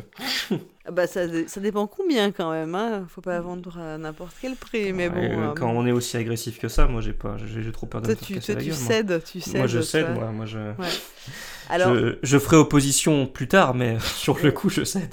donc euh, quand même, on dit s'il y a des gens tombaient sur cette émission euh, purement hors contexte, donc vous avez bien compris que c'était un peu une, c'est un peu une blague, hein, je vous rassure. Ouais, non, mais il faut, il faut surtout pas que, que Trick Tac, que Trick Track ou Asmodée nous fassent un procès parce qu'on n'aura Ouais. pas les moyens, je crois. Non, mais je sais pas si c'est plus vraiment lui, je ne sais pas. euh, Ouais, non, s'ils font un procès, là, on est là, on sera obligé de vendre proxy jeux pour pouvoir payer, éponger nos les dommages d'intérêt et tout, quoi, là. Bon. Ah bah là, là, si on vend proxy jeu, On va devoir en vendre on a- on aura hein. peut-être juste, on aura peut-être juste de quoi faire le trajet en bus Mhm. jusqu'au tribunal, c'est tout. c'est à peu près ça, voilà. C'est terrible, là on a tout, on a tous les, les grands plans, les grands complots du monde du, du monde ludique qui, se, qui nous sont révélés. Je- franchement, on n'est qu'en avril, hein. il reste encore deux mois dans la saison, je ne sais pas où on va finir. Allez, ça, ça va crescendo en plus. Hein. Ouais, on va continuer maintenant alors euh, avec euh, la chronique de d'Acariatre. Vous savez que tous les mois, Acariatre nous parle d'un sentiment procuré par l'activité ludique. Et donc euh, ce mois-ci, il nous propose de parler de la vexation. Donc on va voir si, euh, bah, si on est euh, ce que c'est d'être vexé à cause du jeu ou pendant le jeu. Et on va voir si c'est une, expéri- une expérience ou un sentiment qu'on a tous expérimenté. On l'écoute. Ludo Incognito. Le jeu dans tous ses états. Salut les joueuses et salut les joueurs, c'est l'Acariatre au micro. Dans cette chronique, je décortique chaque mois une émotion provoquée par le jeu de société. Pour ce huitième épisode, on va révéler au grand jour un sentiment dont on a pourtant un peu honte, dont on ne se vante pas. On va parler de la vexation. Pourquoi le jeu, si innocent, parvient à nous vexer? Quelle stratégie adopter pour y échapper? Peut-on vraiment y échapper? Autant de questions auxquelles je vais tenter de répondre ici. Accrochez-vous. C'est parti Mais avant d'aller plus loin, de quoi parle-t-on exactement? De la vexation, d'une blessure à l'amour-propre. Dans le premier épisode de cette série de chroniques, je vous parlais de la frustration, issue d'une perte de contrôle sur les événements. Parfois, cette perte de contrôle est telle qu'elle fait vaciller l'opinion qu'on a de soi-même, ou l'opinion, réelle ou ressentie, que les autres ont de nous. C'est la vexation. Un jugement négatif qui heurte directement notre susceptibilité. Poussé plus loin, on peut même parler d'humiliation, le sentiment cuisant d'être jugé et vu comme inférieur. Comme chaque mois, quelques exemples que j'espère éclairants. À Witness vient le moment du débrief. Et là, c'est le drame. Bien obligé de constater l'évidence. Edgar, en retransmettant les deux travers les informations en sa possession, a flingué la partie dès le début. Tout penaud, il se confond en excuses. Pas sûr qu'on rejoue avec lui. À Time Stories, troisième run de suite et le jeu nous humilie une fois de plus, avec cet obstacle infranchissable malgré tous nos efforts. On ne va pas se laisser malmener de la sorte, cette fois on abandonne la partie. Pas de sitôt qu'on nous y reverra. Dommage, on était peut-être près du dénouement. À risque, j'ai beau faire, à chaque fois que je joue contre Olivier, il est meilleur que moi, et en plus il a la chance avec lui. Ça m'énerve. En colère, je jette toutes mes forces dans la bataille et ça s'avère toujours la pire stratégie. Il écrase mes rares survivants et occupe tout le continent. Il jubile et je fulmine. Ça sent le vécu, non? Mais pourquoi la vexation est-elle inhérente au jeu? D'un côté, le jeu est décrit comme un espace-temps en marge du monde réel, détaché des contraintes et enjeux du quotidien. A priori donc, sans conséquences et sans douleur. De l'autre, il suffit d'avoir joué au moins une fois pour bien savoir qu'on met quelque chose de soi-même en jeu, et qu'en retour, le jeu nous touche aussi profondément. Le jeu en fait est affaire de compétences. Quelle que soit la forme du jeu, il s'y cache des obstacles qu'il va falloir surmonter. Il s'agit autrement dit d'une mise à l'épreuve, avec un résultat bien visible de tous. Victoire ou défaite. Les compétences mises à l'épreuve sont des compétences bien réelles, celles de la joueuse, pas celles de son personnage. Perdre, c'est donc avouer avoir manqué d'habileté, de maîtrise, c'est reconnaître une faille. C'est forcément vexant. Bien souvent, heureusement, la vexation reste minime, vite oubliée, vite pardonnée. Mais parfois, le contexte de la partie, les émotions extérieures, touchent un point sensible et la vexation est plus forte, jusqu'à ternir le plaisir ludique. Cette vexation est-elle pour autant évitable? En réalité, je ne pense pas. Si la joueuse est engagée dans le jeu, elle y met quelque chose de personnel. Si la défaite ne contenait pas au moins une toute petite pointe d'amertume, si elle la laissait complètement indifférente, il n'y aurait pas d'enjeu, et sans doute pas de jeu. Peut-être avez-vous déjà croisé quelqu'un qui joue pour faire plaisir aux autres, et occuper une chaise vide autour de la table, mais sans réellement s'investir, sans, sans se soucier un instant de faire bien ou mal. À mon avis, rien de pire pour tuer le jeu pour tout le monde. La vexation est donc une contrepartie obligée du jeu. Heureusement, les joueuses possèdent tout un ensemble de pratiques pour atténuer ce sentiment douloureux. Des pratiques personnelles, sociales, mais aussi des choix de contexte ludique. Premièrement, les joueuses s'investissent librement et à leur façon dans le jeu. Elles adaptent leur niveau d'engagement, même au cours de la partie. Pleinement investies quand la victoire est encore possible, et qu'elles réalisent plusieurs beaux coups d'affilée, et soudainement, loin des enjeux, quand la défaite s'avère inéluctable. La carte du ce n'est qu'un jeu après tout est toujours disponible, pour rendre au jeu son caractère futile et sans conséquence. Comme je l'ai dit en introduction, la vexation découle d'une forme de jugement, et pour éviter ou diminuer le jugement, on peut prendre les devants et verbaliser soi-même une dépréciation, petite dépréciation, pour couper l'herbe sous le pied à une future humiliation. C'est pourquoi les tables de jeu sont le théâtre d'auto-justification et d'auto-dérision permanente. Ah quel con Ah j'ai mal joué. Mince, j'ai oublié ce que je voulais faire. C'est pas ma partie, j'enchaîne les conneries. Il me manquait juste un heure et je faisais un super coup. Et bien sûr le fameux je joue de malchance, etc. etc. Autant de petites phrases qui préparent psychologiquement à affronter son propre échec et le jugement négatif des autres participantes. Et ce n'est pas parce que la partie est terminée que c'est fini pour autant. Pour diminuer le sentiment de vexation, il est toujours possible de prendre du recul, de changer de perspective. La joueuse trouve une raison d'être contente de son jeu, fière de ce qu'elle a accompli, victoire ou non. Là aussi, verbaliser son opinion de soi-même laisse moins de place à l'interprétation. J'ai fait mieux que d'habitude. Ou encore, j'étais pas loin. Quand le silence, lui, laisserait de la place au jugement non énoncé.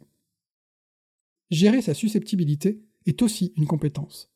Plus on joue, plus on apprend que la défaite fait partie de l'expérience, et comment la gérer.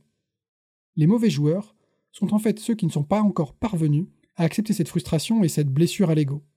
Il manque sans doute, simplement, d'entraînement en la matière. Pour éviter la vexation, il faut aussi choisir ses partenaires de jeu et éviter toutes les personnes ou situations qui rendent le jugement plus dur à entendre. Donc évitez de vous retrouver face à quelqu'un avec qui la compétition est déjà à l'œuvre dans la vie réelle. Ne jouez pas en couple juste après une dispute. Refusez les parties avec votre frère ou un ami avec qui les moqueries ne sont jamais innocentes et cherchent plutôt à blesser. Plus généralement, interdisez votre table de jeu aux joueurs qui, dès qu'ils en ont l'occasion, rabaissent leur partenaire de jeu, font du jeu une lutte de domination, se vantent de leur victoire avec fracas et moquerie. Car en tant que joueuse, il faut paradoxalement veiller à ne pas trop montrer sa fierté d'un bon coup ou d'une victoire. Jubiler, certes, mais intérieurement. Car en miroir, l'opinion favorable soudaine qu'on montre envers soi-même ne peut sonner que comme une opinion défavorable envers ses partenaires de jeu. Du jugement, toujours. Cela mériterait une étude dédiée, mais je pense que les paroles prononcées pendant la partie mettent au grand jour beaucoup plus de ratés que de réussites.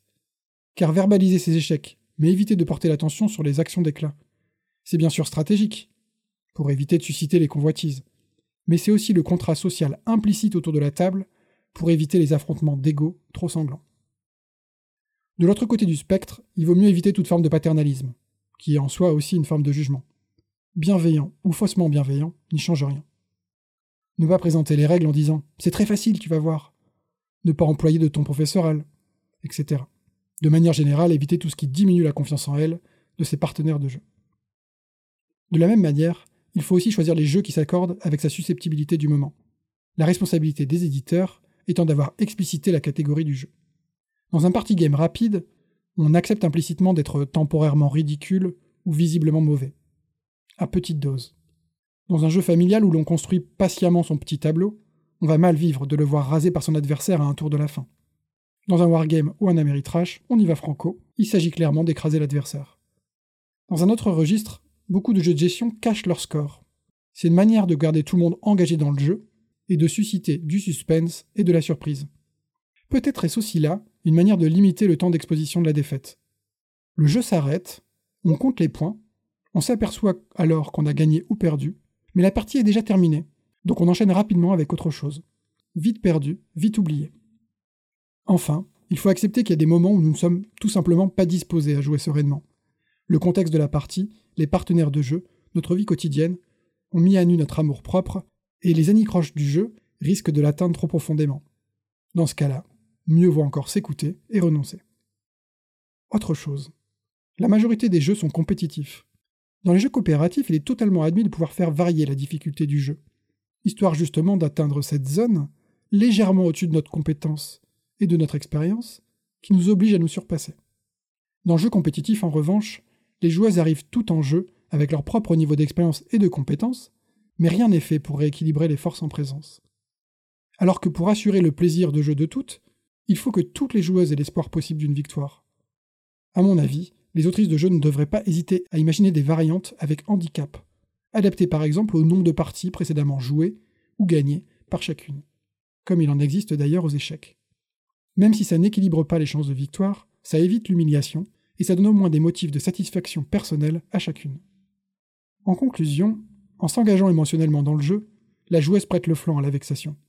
Rien de grave si celle-ci reste mesurée et contrôlée. Le profil de la joueuse, sa personnalité, le contexte de la partie peuvent plus ou moins affecter sa susceptibilité en jeu. Autant en avoir conscience et faire des choix de jeu, de partenaires et d'attitude qui évitent une vexation trop cuisante. Les joueuses, cependant, n'ignorent pas que la vexation est à éviter, ou du moins à atténuer, et les pratiques sociales tacites y travaillent. Un vrai terrain d'étude. On se retrouve le mois prochain pour parler d'une autre émotion sociétoludique. D'ici là, jouez bien et soutenez-vous les unes les autres. Et donc merci à Cariatre, donc qui nous a parlé de la vexation, un sentiment euh, dont on a un peu honte et dont on ne se vante pas. Mm. Alors toi, tu, tu, tu es du genre à te vexer, toi, en jeu? Euh, moi, j'ai pas l'impression, mais peut-être que les gens qui jouent avec moi diraient, diraient pas ça, tu vois. Donc, euh, Ouais. ah, bah, je trouve que ça dépend des jeux. hein. Il y a des jeux quand même. Euh, toi, des jeux comme euh, les jeux où tu dois faire deviner des choses et que tes partenaires trouvent pas et qu'ils disent que tes indices c'est de la merde. Je pense que là, tu peux te vexer facilement. Sinon, moi, j'ai souvenir d'une partie où je me suis vexée et c'est une des rares fois où j'ai quitté la table de jeu euh, sur un jeu qui, ouais, où j'ai parti. C'est vrai bon, j'allais- ça. voilà, bah, c'était on jouait à Mare Nostrum et euh, je pense que mon fils avait décidé de me massacrer depuis le début, donc euh, il s'en est vraiment, mais ça a été horrible. Et euh, bon, au tour d'après, j'avais perdu de toute façon et là j'ai dit c'est bon, j'en avais vraiment, j'étais vexée comme un pou et ça m'est resté peu, ça nous est resté et régulièrement. Il me, il me reparle de cette partie avec beaucoup de délectation, ce qui est quelque chose de horrible. Et t'as et rage quitte t'as quitté la table comme ça Ah ouais, j'ai dit non, mais c'est bon, de toute façon, t'as gagné. Et bon, il avait gagné au coup d'après, hein, donc euh, j'ai pas non plus. euh, Et c'est hyper rare parce que je suis pas trop. euh, tu vois, je... c'était pas de perdre hein, qui me gênait, c'était plus euh, les circonstances. voilà. Et toi, est-ce que toi, t'as été vexé déjà euh, en jeu? Ah oui, moi ça, moi ça m'arrive. Moi, je faut, oui, il faut ça. voilà. Là, on, c'est, bien Est-ce qu'on peut on parler est dans- de on est, route, on par est- on est dans, on est le quart d'heure où on parle de nous, là où on est un peu à, à cœur ouvert et tout. Ouais, moi, je, moi, je, moi, généralement quand un jeu me plaît, je mets, je mets, je mets, je mets toute mon, toute mon énergie dedans. Et du coup, je prends la partie à cœur et ça m'arrive de me, de me vexer. Mais je prends, je prends sur moi, je progresse là-dessus. Maintenant, je, bien. c'était, mais il, il a tout à fait raison à Kayat qui dit que plus on joue, moins ça, nu- moins ça nu- nous touche en fait. Mm. Et c'est vrai que maintenant, je prends un peu, un peu plus de recul et euh, j'arrive à me. à, à- à- à concéder la victoire, à dire que l'autre a mieux joué. euh, Est-ce qu'on peut parler de route maintenant et tu Ah, c'est bon. tu- On peut, là, je me disais bien que ça allait arriver. Je me disais bien. Je me, je me demande s'il a pas fait exprès, euh, Cariatre. Oh bah sûrement, sûrement. Ah c'est vrai qu'on sait tous que voilà, c'est un peu aussi une comment dire un running gag hein, sur. euh, Ouais, non, route, j'étais pas vexé. Bah, on peut peut-être résumer ce qui s'était passé, mais je sais plus si on l'a déjà dit. Je sais pas. Je sais pas si c'est intéressant. Tu, tu veux que je, tu veux que je résume ou, euh, Ah bah, on sait que vous avez fait une partie tous ensemble et que euh, je crois que tu, tu l'as pas très bien vécu à la fin, que du coup tu as vendu le jeu, il me semble. C'est agi... Alors ça c'est très très résumé. je, je jouais les chats, d'accord, et je roulais sur la partie, mais vraiment, d'accord. Euh, les, euh, les oiseaux on les voyait pas, euh, les, les petits rebelles de la, de, de la forêt ils se faisaient ratatiner, les le Le vagabond, il le, le vagabondait. vagabond, il était dans les choux. Euh, non, non, je, je roulais vraiment sur, euh, sur la partie. Et j'ai déclenché une, euh, une carte domination, tu sais, comme j'étais réparti dans les quatre coins, j'avais j'ai balancé une carte domination pour dire que je gagne la partie au prochain tour, comme j'occupe telle position et telle Mhm. position. Alors ça fait, ça, ça fait plus d'un an, hein, donc je, je- résume un peu comme je peux. Et, euh, et euh, du coup, suite à ça, qu'est-ce qui s'est passé? Bah, tous les joueurs se sont ligués contre moi, forcément. Bah, du coup, dit comme ça, c'est vrai que ça semble logique, mais du coup, bah, tous les joueurs étaient en train de gagner. Et je me suis pris savate sur savate. En pleine tête par le, par le vagabond, en pleine tête par l'oiseau, en pleine tête par le, par euh, par. Il y avait euh, une sorte de complot contre toi. Ouais, c'est ça. Le, bah, c'est tout en même temps. Bah, c'est en même temps, c'est normal de lutter contre celui qui est, qui est en train de gagner. Mais ce que j'avais surtout mal pris, c'est que euh, c'est- c'est- je balance. Hein, c'est Cyrus qui m'a balancé une carte faveur là. C'est la grosse carte cheatée du jeu qui dit ah bah je déclenche ma faveur et bah la position là là là elle explose. Et j'ai fait j'ai quoi? J'ai écarquillé grand les yeux et en fait il m'a fait exploser une zone où j'avais genre j'avais 15 15 gugus, enfin deux zones où j'en avais 15 et 10 quoi. C'était enfin j'étais j'étais sidéré. Et, euh, et, en plus, suite à ça, j'avais encore la possibilité de gagner parce qu'il me restait assez, assez de bonhomme, il me restait assez de bonhomme pour euh, pour maîtriser la, victoire sur le tour d'après. Et ils sont encore liés contre moi tout sur le tour d'après.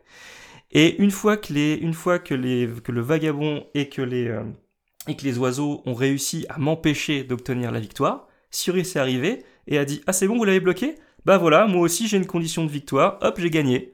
Voilà je résume un petit peu mais c'est ça qui s'est passé. Et là j'avoue que j'étais vert parce que j'ai en fait je suis- ouais, moi je suis un joueur de cube en bois. J'avais tout planifié j'avais tout prévu ça ça ça ça ça et l'autre il sort une carte bim il y a tout qui explose paf dans ta gueule comme on dit.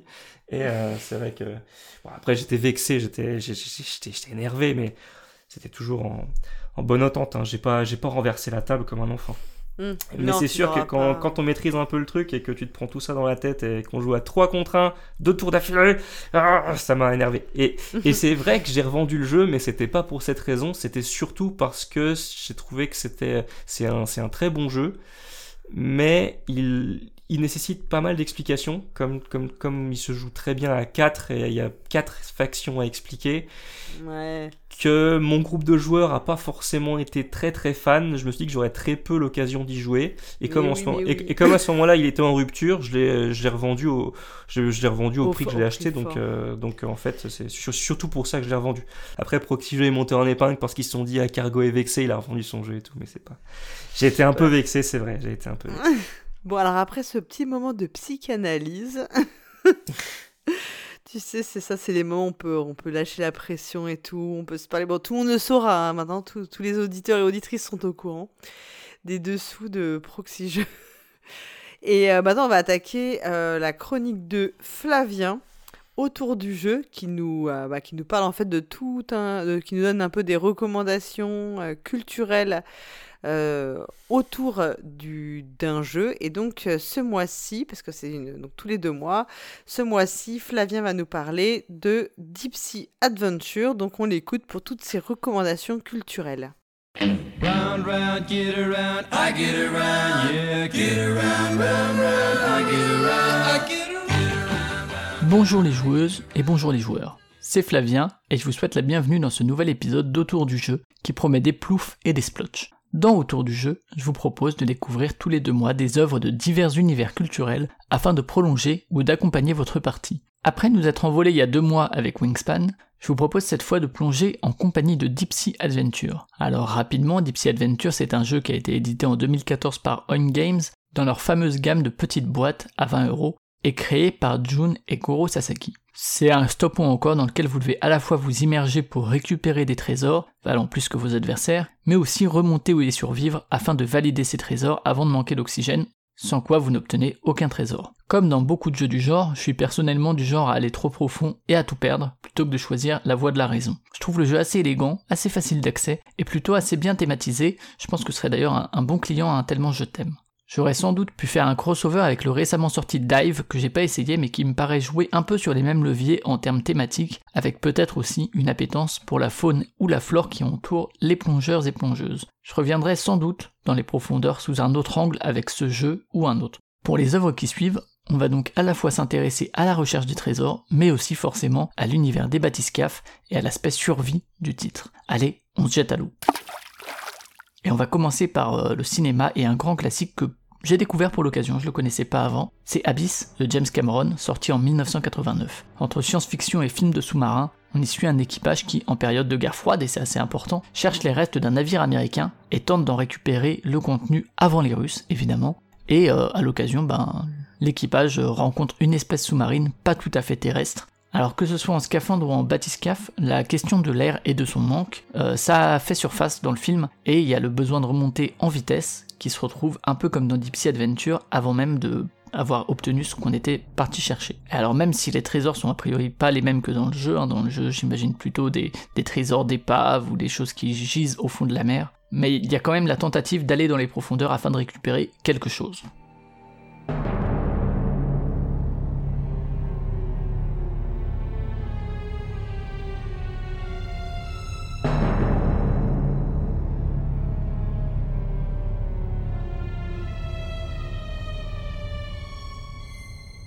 Alors je vais laisser de côté un autre classique qui paraissait pourtant évident, c'est Le Grand Bleu, qui manque là aussi à ma culture cinématographique et que j'ai pas eu le temps de visionner pour cette chronique, parce que je rappelle quand même qu'il dure pas loin de 3 heures. Alors plutôt que ce film culte de Besson, je vais finir avec un film que j'aime beaucoup, La vie aquatique de Wes Anderson, qui est un réalisateur dont de manière générale j'apprécie beaucoup la filmographie. C'est un film qui est sorti en 2004 et comme souvent euh, dans les films du cinéaste, il a un casting assez fou, et c'est un casting d'ailleurs qu'il suit à travers ses propositions. Alors ça parle surtout de relations entre les humains à bord du Belafonte, qui est le navire de Steve Zissou, un océanographe qui est incarné par Bill Murray, mais il y a quand même des scènes à bord d'un sous-marin, le Deep Search, sous-marin d'ailleurs qu'on voit sur l'affiche, et qui est littéralement un Yellow Submarine. Il sert à plonger à la recherche d'un requin jaguar, donc une créature dont il n'existe aucune preuve et qui est suspectée d'avoir dévoré un ami cher de Zissou. Alors on s'éloigne un peu de, de Deep Sea Adventure, mine de rien, j'ai pas notamment le souvenir de soucis d'oxygène et la recherche de trésors, c'est plus celle d'un animal que vraiment à proprement parler un trésor. Mais voilà, j'ai l'occasion de le caser, alors je le fais.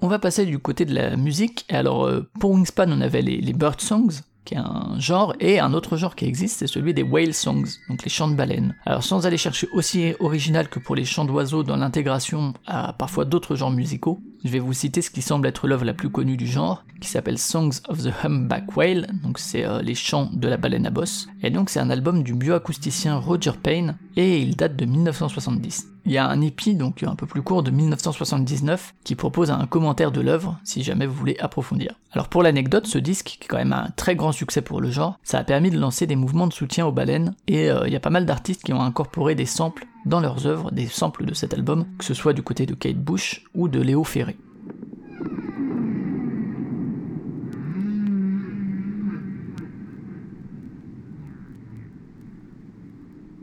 Si maintenant, euh, au lieu de juste les champs de baleines, on part du côté de la plongée, de l'oxygène et de son manque, je vais passer très vite sur le culte Yellow Submarine des Beatles, et je vais éviter de vous mettre en tête Sous l'océan, la chanson bien connue de la petite sirène, qui a été composée par Alan Menken et interprétée en français par Henri Salvador. Sous l'océan, sous l'océan. On va rester dans le quand même culte avec le Where is my mind des Pixies. Alors pour l'anecdote, euh, pour le deuxième couplet, ça reflète une expérience de randonnée sous-marine durant laquelle Black Francis se serait fait attaquer par un poisson. Si on veut pousser alors très très loin et ressembler un peu, je sais pas si vous aviez ces profs là de, français notamment euh, au lycée qui poussent l'analyse bien au-delà de la pensée de l'autrice ou de l'auteur, au point parfois d'aller dans des, trucs euh, assez, assez fantasmagoriques. On pourrait même penser que dans la folie du moment, le Where, is my mind, ce serait lié à son manque d'air peut-être, à la panique euh, face à ce poisson qu'il poursuit, et donc qui manquerait d'air au point de se demander où est passée sa tête. Mais je pense que c'est aller un petit peu loin.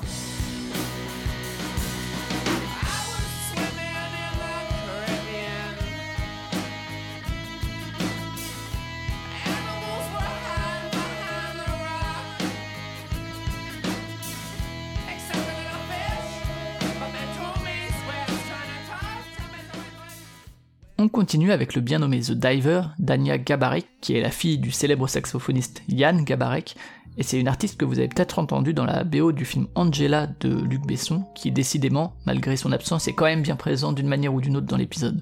Alors The Diver, ça vient de son album de 2001, Smiling and Waving, et euh, il se paye même euh, ce morceau-là la présence du grand Robert Wyatt au chant. Euh, alors plus que vraiment la plongée, en fait, il parle plutôt du plongeon euh, et du moment où la personne qui plonge est sur la planche et saute face au public. Donc euh, on s'éloigne un peu du manque d'oxygène, mais il y a quand même l'idée de sauter dans l'eau.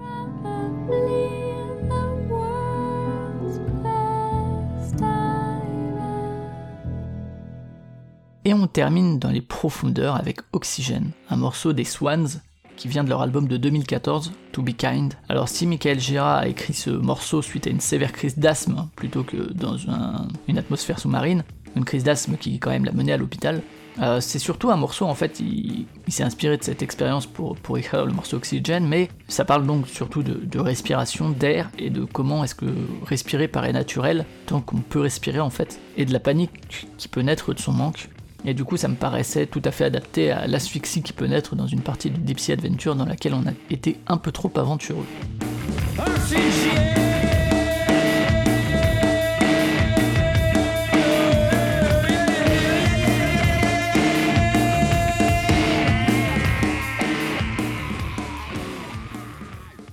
Alors bien sûr euh, également, hein, et j'en ai passé un petit peu euh, pendant que je parlais de, cinéma, j'en passerai aussi un peu quand je parle de jeux vidéo, mais bien sûr les, OST de Abyss ou de Subnautica, euh, de manière générale, sont assez pertinentes également pour accompagner vos parties de Deep Sea Adventure, mais allons plutôt du côté de la littérature avec pas forcément énormément de choses. D'abord un ouvrage que je possède pas et que j'ai pu que consulter, qui propose plutôt une vision possible de ce que les personnes dans les sous-marins de Deep Adventure peuvent voir. Là encore, on n'a pas vraiment de souci d'oxygène ou euh, les trésors à proprement parler, c'est plus des trésors naturels, puisque c'est les poissons. Euh, donc ce, livre, il s'agit de euh, 100 Dives of a Lifetime, donc euh, je le traduis librement par euh, 100 plongées à faire au moins une fois dans sa vie. Donc c'est un livre de Carrie Miller et ça renferme plus de 350 photos de National Geographic. Donc de quoi vous donner envie de vous mettre à la plongée et de vous faire ouvrir les de grands yeux face aux biomes et aux espèces présentées. Alors bien sûr, il y a aussi euh, 20 000 lieues sous les mers de Jules Verne et dans lequel on passe pas mal de temps sous l'eau avec le capitaine Nemo et son équipage, même si personnellement je lui préfère sa suite, L'île mystérieuse. Le livre a par ailleurs fait l'objet d'adaptations cinématographiques, mais j'y reviens pas car je les ai là aussi pas vues. Du côté de la bande dessinée, ici on s'attarde plus du côté de la recherche des trésors, qui fait partie aussi de Deep Sea Adventure, plutôt qu'à la réserve d'oxygène, on peut bien sûr citer le Trésor de Rackham le Rouge par Hergé, euh, et datant de 1945. Donc c'est un album qui fait suite au Secret de la licorne et qui constitue pour moi un de mes meilleurs souvenirs des aventures de Tintin, avec vraiment ce sentiment de chasse au trésor et d'univers pirate. Alors c'est un album assez important puisque quand même il a introduit le professeur Tournesol dans la saga et il mène à l'acquisition du château de Moulinsart. Au cours de l'aventure, ben, Tournesol va breveter le fameux sous-marin qui orne la couverture et qui permettra d'aller à la recherche de l'épave de la licorne et du fameux trésor. On va terminer avec le jeu vidéo, et comme souvent, hein, c'est de ce côté-là que j'ai le plus de billes et que j'ai dû faire le plus de tri. Alors d'abord, on va commencer par un site, euh, The Deep Sea, qui saura vous donner le vertige des profondeurs. Partant du niveau 0, euh, il vous propose, à force de scroll, de molette ou de mouvement du doigt si vous êtes sur mobile ou tablette, de vous enfoncer de plus en plus loin dans les profondeurs. Au fil de votre immersion, le site vous propose des espèces qui vivent à tant ou tant de mètres sous la surface. Si les premières espèces restent assez classiques, que ce soit en termes de connaissance de ces, de ces espèces ou en termes visuels, on se prend rapidement à essayer d'aller toujours plus profond pour voir ce qui peut vivre à des milliers de mètres de nous, et ça fait vraiment ressentir le frisson de l'exploration, grâce à quelques commentaires qui retracent le parcours de l'humain à travers ces différentes strates. Alors tout ça est le fruit de Neil Agarwal, dont je vous invite vraiment à aller voir le site qui propose plein d'autres pages aussi intéressantes que The Deep. Restons du côté euh, du potentiel éducatif avec Beyond Blue, développé par Eline Media et sorti en 2020 sur PC, Mac, iOS, PS4 et Xbox One. Vous pourrez y incarner Mirai, une chercheuse qui travaille dans les fonds sous-marins dans un avenir proche. Si le gameplay et la narration sont relativement limités, c'est vraiment l'aspect plus pédagogique et sa portée écologique qui est à retenir. Le studio a d'ailleurs fait appel à des spécialistes de la question pour éviter de raconter n'importe quoi quand bien même il se place dans un futur proche. Si vous aimez les étendues aquatiques et ces créatures, ça peut être un agréable moyen de s'y retrouver en tout cas, malgré la maigreur de son contenu.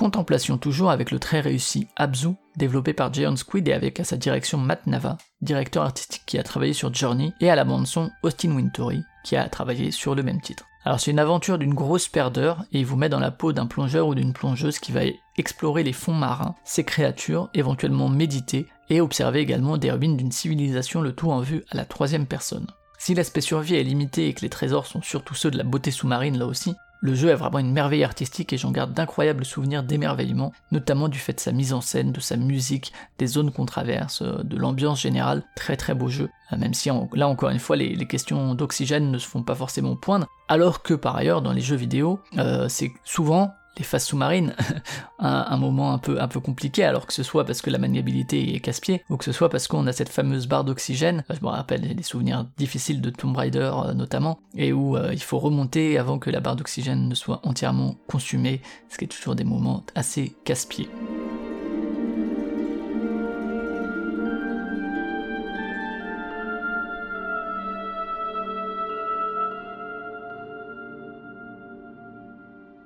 On va terminer quand même avec un truc beaucoup plus lié à Deep Sea Adventure d'un point de vue thématique, euh, ce que je considère personnellement comme un des meilleurs jeux sortis au cours des années 2010, et comme je l'ai dit, il va vraiment être plus en lien avec Deep Sea Adventure du côté mécanique, car jusqu'ici on était surtout lié hein, par le fait d'un thème sous-marin avec euh, certes des créatures, euh, mais euh, l'aspect survie n'était pas forcément au cœur, là où effectivement il est au cœur du gameplay de Deep Sea Adventure. Donc il s'agit de Subnautica qui vous propose également un aspect survie et recherche d'éléments pour faciliter la survie et en apprendre en même temps plus sur le monde. C'est un jeu qui est sorti en 2018 après une phase d'accès anticipé, et il est disponible sur pas mal de plateformes même si personnellement je conseillerais la version PC. Il a été développé par Unknown Worlds Entertainment qui porte bien son nom et là encore il vous place euh, cette fois la première personne dans la peau de Riley Robinson qui au 22e siècle survit au crash du vaisseau Aurora sur la planète 4546b et euh, ce plongeur va tenter de fuir la planète, c'est son objectif. Alors la grande force de Subnautica, c'est vraiment une narration forte dans un jeu dont la boucle de gameplay tourne autour de la survie, parce que des jeux de survie on en a eu plein depuis 10 ans, Euh, le fait d'inclure dedans une narration forte, un début, une fin, c'est quelque chose d'assez original et surtout que c'est très très bien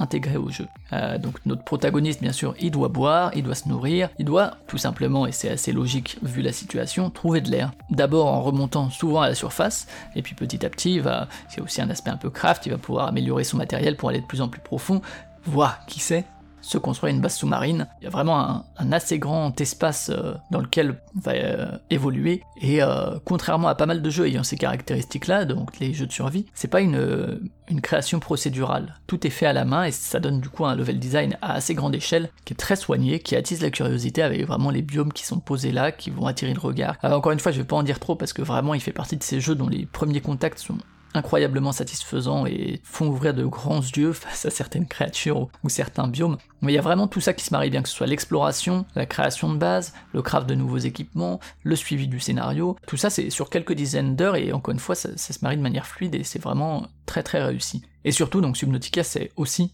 ce qui est pour le coup relativement absent de Deep Sea Adventure, mais euh, Subnautica sait faire ressentir le, vertige de la découverte dont je parlais plus tôt, euh, sur certains biomes, face à certaines créatures, qui sont pas toujours réalistes, puisque je rappelle qu'on est dans de la science-fiction. D'ailleurs, euh, petit trigger warning quand même, c'est un jeu qui, si vous êtes thalassophobique, euh, peut-être pas pour vous. hein, euh, Il y a a priori un jeu qui, notamment par le sound design et euh, la mise en scène, euh, a pu effrayer pas mal de monde. C'est aussi à la première personne, ce qui peut être un frein, mais, mais voilà, attention malgré tout. Du côté de la recherche de trésors, donc on a aussi dans Deep Sea Adventure, notre personnage, c'est un peu plus limité, mais il est rapidement équipé d'un scanner qui va lui permettre de prendre des informations sur son environnement, sur aussi les créatures qui l'entourent, sur des débris, sur des épaves, autant d'éléments qui vont être utiles pour ensuite justement les, les crafter soi-même et savoir comment les utiliser et en apprendre plus également sur le lore de la planète. Vraiment une très grande claque pour moi lors de ma partie, et donc si vous n'êtes pas sujet à la, à la thalassophobie, je vous engage vraiment à essayer.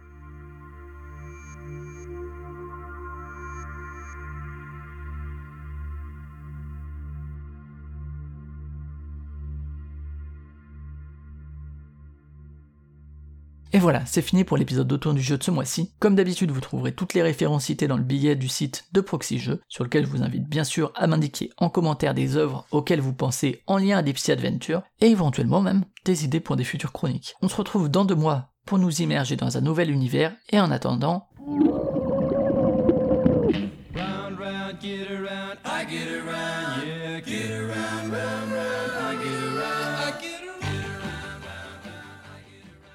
Eh bien, merci Flavien pour, euh, pour toutes, ces, toutes ces recommandations.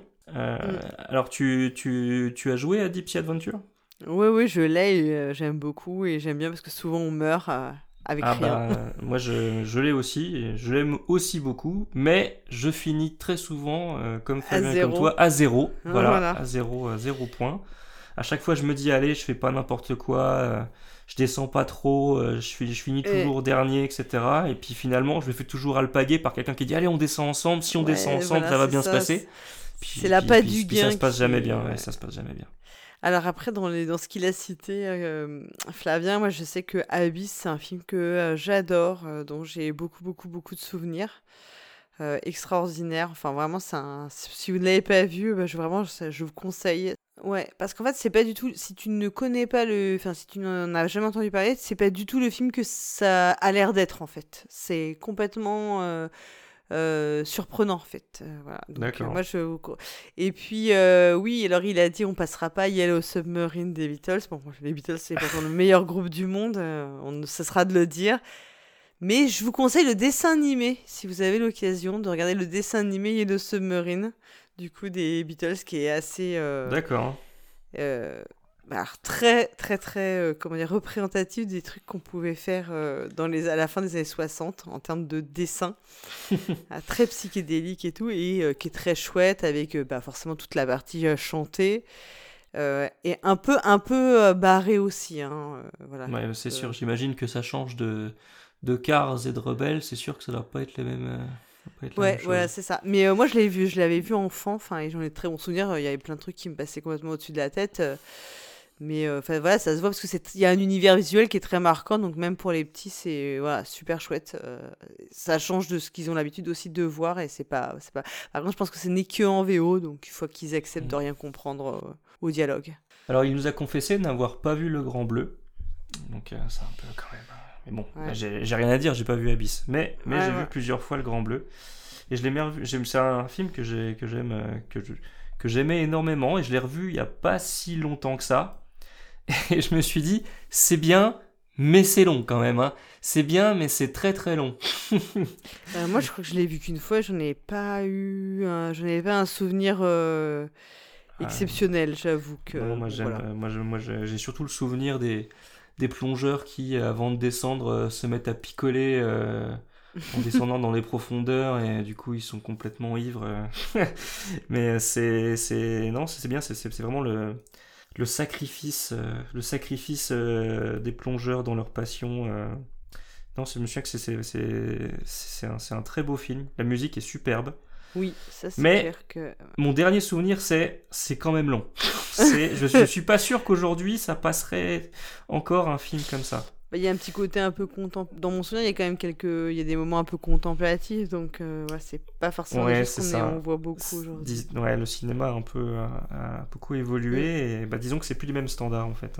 Mais il n'y a pas Captain America, il a pas Captain America ou des trucs comme ça qui arrivent et euh, tu Ouais, non tout là ça explose c'est pas voilà. trop pareil. Là ça parle, ouais non c'est pas du tout pareil.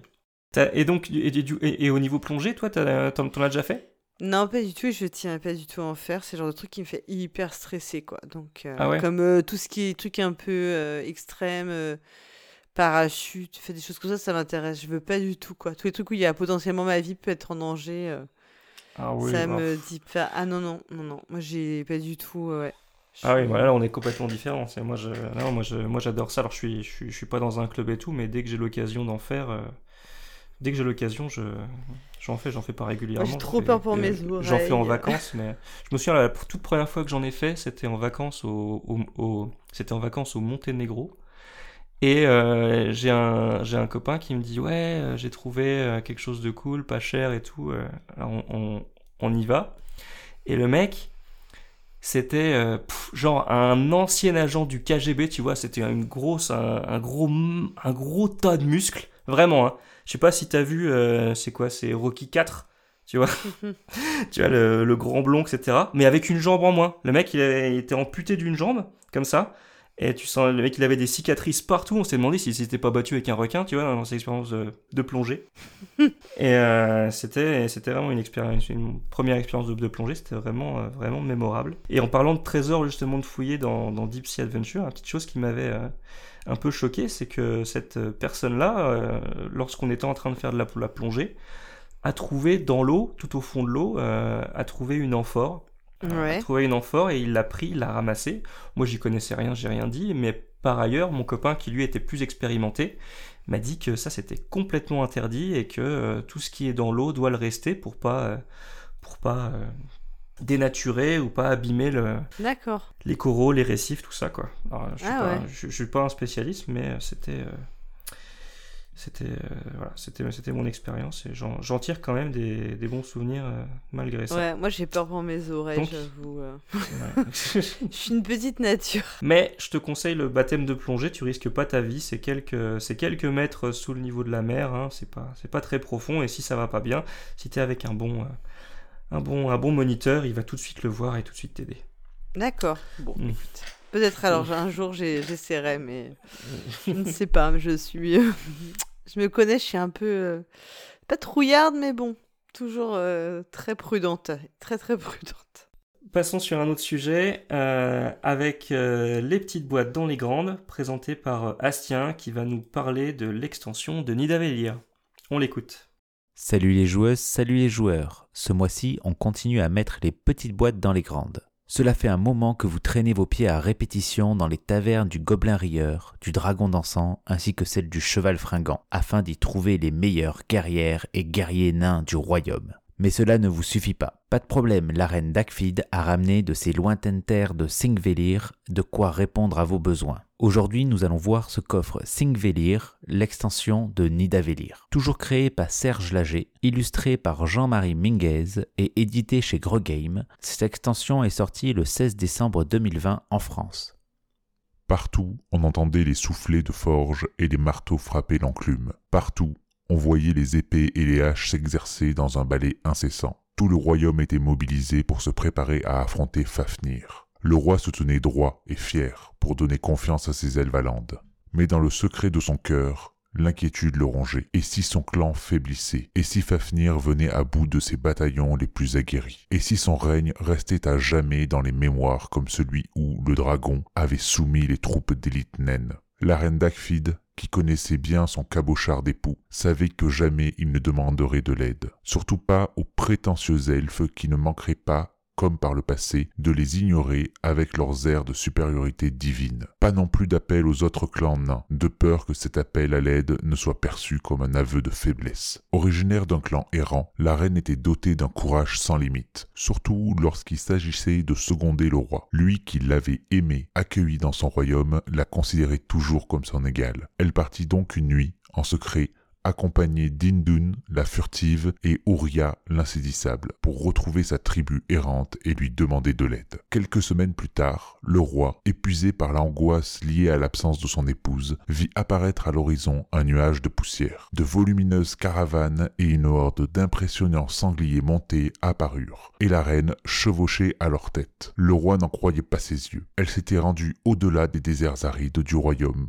pour demander de l'aide à sa tribu de Singsvelir. Les nomades installèrent leur camp au pied du château, et tous les habitants du royaume purent venir admirer la puissance des braves mercenaires et la qualité de leurs artefacts. L'espoir soufflait à nouveau sur Nidavellir. Fafnir n'avait qu'à bien se tenir. Cette introduction épique nous met l'eau à la bouche, clairement. Cela donne l'envie de découvrir les nouveaux héros, mercenaires et artefacts qui vont venir renforcer notre armée. Mais comme dans la boîte de base, la narration de Singvelir ne s'arrête pas à son texte d'introduction. Dans le livret de règles, on retrouve un encart narratif pour chaque carte héros et artefact venant s'ajouter au jeu. Je ne vais pas passer 10 minutes à vous lire toutes ces descriptions, je vous laisserai les découvrir par vous-même, mais tout ce travail de narration met en avant la volonté de l'auteur et de l'éditeur de créer un véritable univers dans son jeu afin d'investir les joueuses et les joueurs le plus possible. Il est même à noter qu'un crédit en fin de livret de règles mentionne Serge Lager et Florian Grenier, auteur et éditeur, comme conteurs des légendes de Nidavellir. Je n'avais pas fait attention à cela dans le livret de Nidavellir, dans lequel ils sont déjà mentionnés comme tels, mais je trouve cela intéressant de le mentionner car je n'ai pas le souvenir d'avoir vu des personnes souvent mentionnées comme scénaristes au crédit d'un jeu de société, hormis les jeux euh, à scénario justement. Si vous connaissez des jeux qui font des références dans leur crédit à ce type de personnes sur la construction narrative d'un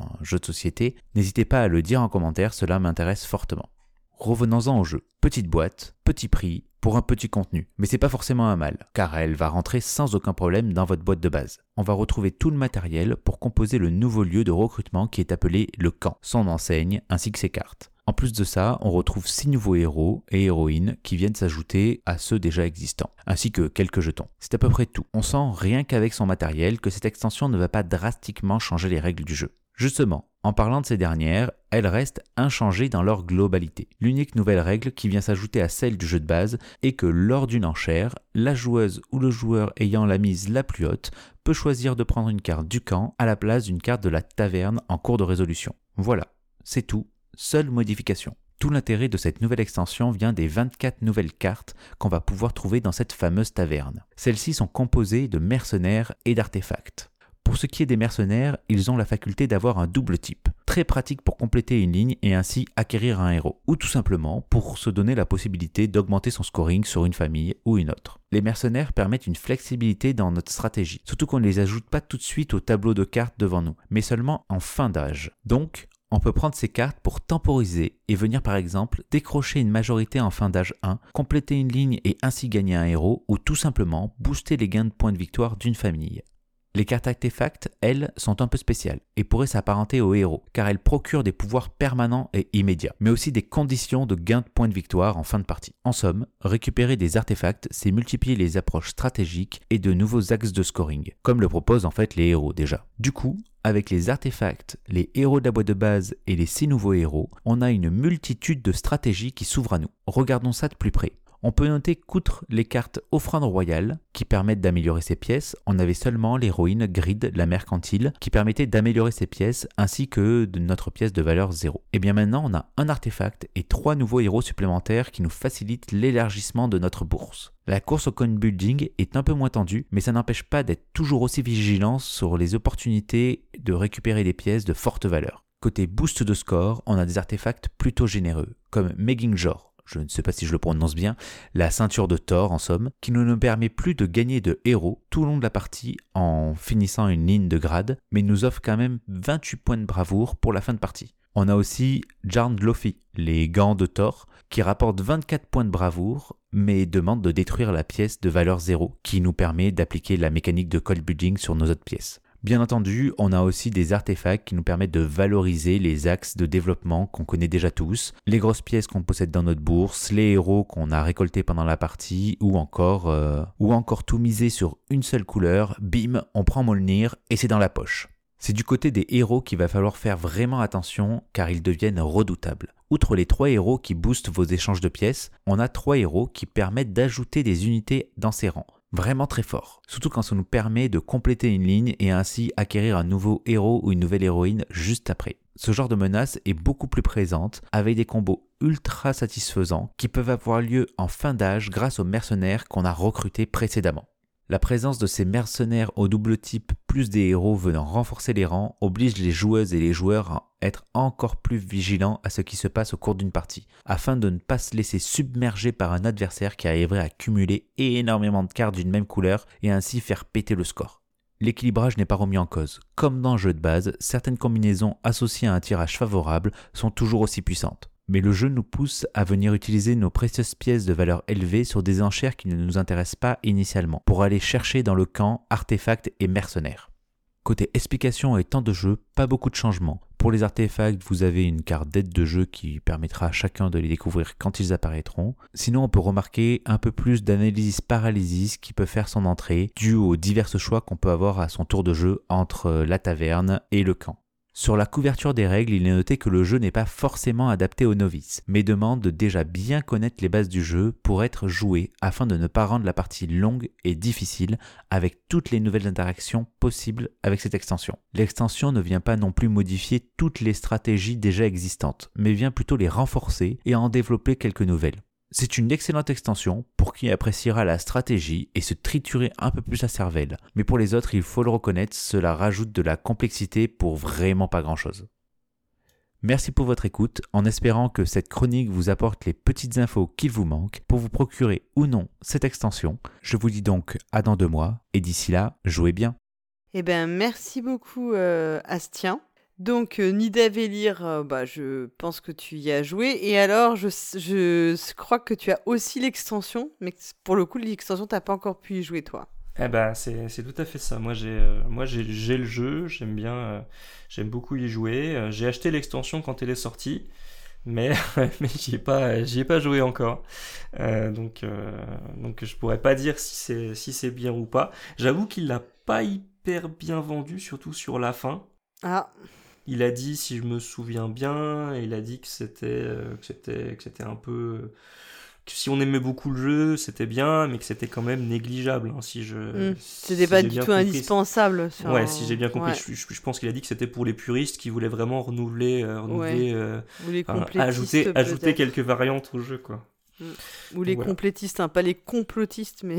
Ouais. Alors après, je me souviens que c'était un petit prix, euh, donc moi je, moi, Oui, je l'avais pris. une dizaine d'euros. Moi je suis, euh. moi je suis du, genre à rajouter 20 euros pour économiser quelques euros de frais de port. hein. Oui, je vois très pense bien. que je pense que ça c'est comme ça que ça s'est passé. Voilà, je Euh, connais, je connais cette maladie. Donc, bah écoute, euh, euh, moi je- j'aime bien euh, Nidavellir. euh, je, je dirais pas non plus que c'est mon jeu préféré, mais c'est vrai que là je vais euh, m'abstenir sur les extensions pour l'instant parce que j'y ai pas non plus. euh, C'est vrai que c'est quand même un jeu, même à 3, c'est c'est bien, même à- plutôt à 4-5 quoi. Enfin, je pense que 4 c'est vraiment. euh, au moins 4 c'est bien pour jouer. Euh, Voilà, mais peut-être que est-ce que ça va être non les extensions il y a pas trop euh, sur BGA ça tu peux pas la trouver parce que le jeu il est sur BGA ça c'est Ouais, sûr. bah justement, au- aujourd'hui, le- donc euh, à ce moment de l'enregistrement, c'est aujourd'hui qu'est sortie la version, euh, la version officielle du jeu euh, sur, euh, sur BGA. Je dis officielle parce qu'avant elle était dispo, mais elle était en bêta. Et Mais c'était une bêta ouais. Aujourd'hui, elle est sortie en, en version débuggée. Et il me semble que Singvelir est, est disponible également euh, en, en même temps sur, euh, sur BGA. Je l'ai, je l'ai pas essayé non plus du coup, parce que je- moi j'ai, j'ai pas encore fait le tour du jeu de base, donc c'est aussi pour ça que je suis pas allé plus loin. Ouais. Mais, euh, mais je crois que Singvelir est aussi, euh, est aussi disponible, donc euh, gratuitement sur BGA. Bah ouais, moi non, moi je- c'est pareil. Après, il y a des trucs où je sais que j'achète les extensions par peur qu'elles n'y soient plus sur tous les trucs avec des scénarios, tu vois. Mais après, sur le reste, au final, moi je suis pas du tout à poncer les jeux, donc euh, je vais faire 2-3 parties, puis 2-3 mois plus tard, je vais refaire 2-3 parties. Tu vois, enfin, Ah, c'est je plus suis... que. ouais, je suis comme toi. Moi, je suis pas du tout quelqu'un qui, qui ponce les jeux, mais uniquement en raison de l'arrivée sans cesse euh, des jeux. Dire ah bah on m'a dit que c'était bien, je vais essayer celui-là. Mm. Moi, je suis, je suis très très très influençable. On me dit que c'est bien, bah du coup j'essaye, j'achète, etc.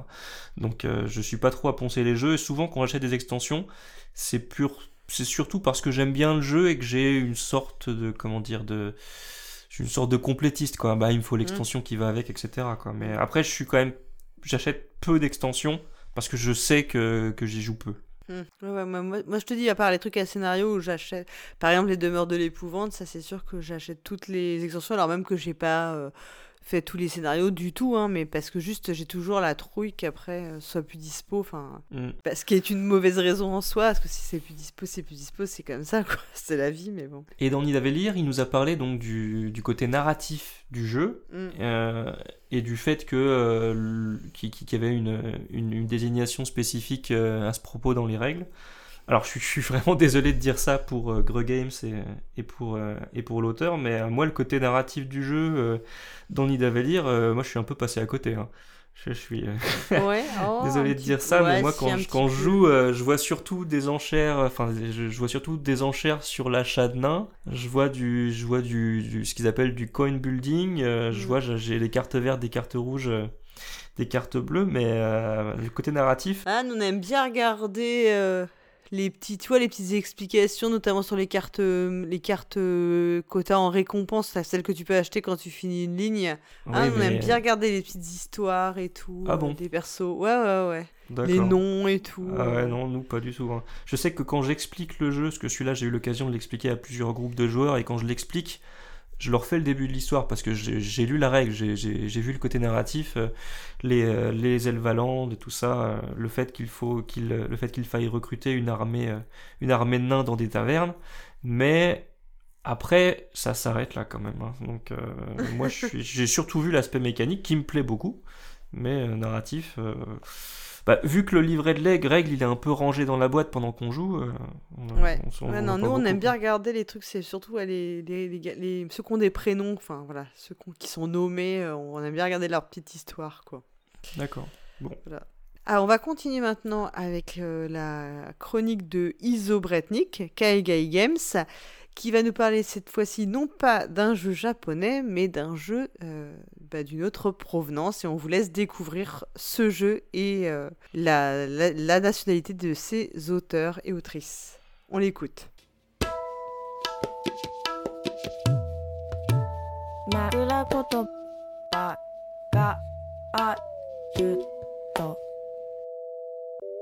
Bonjour à toutes et à tous. Aujourd'hui, j'avais envie de vous parler d'un jeu qui m'a intrigué et donné très envie depuis Essen 2020. Je l'ai attendu, attendu, précommandé, précommandé, encore attendu, annulé ma précommande, qui n'en finissait pas de s'étendre dans le temps, attendu encore pour finalement le trouver miraculeusement. Six mois d'attente pour ce jeu qui m'avait donné envie d'y jouer comme Lost Runes of Arnak, Narak diraient les francophones, à la même période. The Red Cathedral est un jeu imaginé par deux co-auteurs tristes espagnols, chez S et Isra C. Parce que oui, leur nom de famille n'est pas indiqué sur la boîte. À deux, il et elle forment le duel de Yama Dice, un studio de création ludique. Enfin, je, je devrais plutôt dire Lama Dice, pardon. Aux illustrations dans un genre que j'aime beaucoup, Chema Roman et Pedro Soto un quasi inconnu et un autre tout à fait connu, même si j'avoue que son nom ne m'évoquait rien. Il a notamment illustré Guilds of London chez TMG, ou récemment Garum ou Holmes, Sherlock and Mycroft. Ils se sont occupés des éléments graphiques du jeu avec un grand hommage à Ivan Bilibin, un artiste russe emblématique du début du XXe siècle. Son empreinte est très reconnaissable dans le jeu. Cette partie du pitch était très informative et m'a donné envie d'aller chercher des infos sur un autre Ivan, que celui qui nous ordonnera l'édification du bâtiment dont le jeu porte le nom. La première phrase du pitch sur Board Game Geek m'ayant beaucoup fait rire et trembler par l'imagination, je ne résiste pas à l'envie de vous en parler. L'automne n'est pas le meilleur moment pour monter sur un échafaudage à Moscou, mais c'est toujours bien mieux que de le faire en hiver. Je pense que sur ce point on est tous d'accord. Le tsar Ivan veut voir des résultats et notre équipe va lui prouver que nous sommes les meilleurs constructeurs et constructrices de la ville. Nous sommes sûrs de terminer ces arcs décoratifs avec les pierres les plus brillantes et d'assurer notre place sur la liste des travailleurs et travailleuses de confiance du gouvernement. Je trouve tout de suite le projet ultra ambitieux mais tout à fait passionnant. Dans le jeu, notre tâche consiste à travailler ensemble pour construire la cathédrale Saint-Basile à Moscou, comme l'a ordonné Ivan le Terrible. Cependant, seul l'un d'entre nous pourra s'attirer les faveurs du tsar, à savoir remporter la partie. La simplicité des actions disponibles dans le jeu est étonnante, et ne laisse pas tout de suite augurer de la profondeur dont il dispose pourtant. En gros, on peut réserver une section de la cathédrale, envoyer des ressources à cette section pour la construire, ou aller sur le plateau de jeu pour obtenir plus de ressources. Lorsque les sections de la cathédrale sont attribuées, les joueurs et joueuses prennent possession des espaces dans chacune des colonnes qui composent leur section.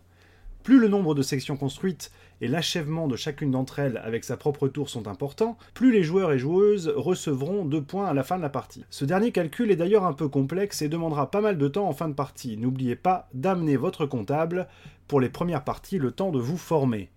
Le plateau de jeu nous montre le rond-point, semble-t-il emblématique, de la cathédrale rouge, qui devient dès lors une rondelle en termes de mécanique. C'est là que les joueurs et joueuses obtiennent tous les types de ressources nécessaires pour achever leurs travaux sur la cathédrale, ainsi que pour obtenir les faveurs des guildes et des professionnels pour tirer le meilleur parti de leur voyage au marché, si on peut parler de voyage. Dans la rondelle centrale, les joueurs et joueuses choisissent le dé qu'ils et elles souhaitent utiliser et avancent d'autant de cases qu'indiquées sur la face supérieure du dé afin d'obtenir les ressources indiquées dans l'espace destiné par le dé. Ce qui est intéressant, au-delà de la fatigue qu'implique la relance des dés à la fin de chaque action réalisée sur la rondelle, c'est que si l'on calcule bien, avec ce petit opportunisme qui fera sourire les plus zulugashikoi d'entre vous, je vous invite à aller chercher la traduction de ce mot japonais que j'aime beaucoup, on peut se retrouver à récupérer un joli nombre de ressources, permettant des enchaînements assez costauds dès le milieu de la partie.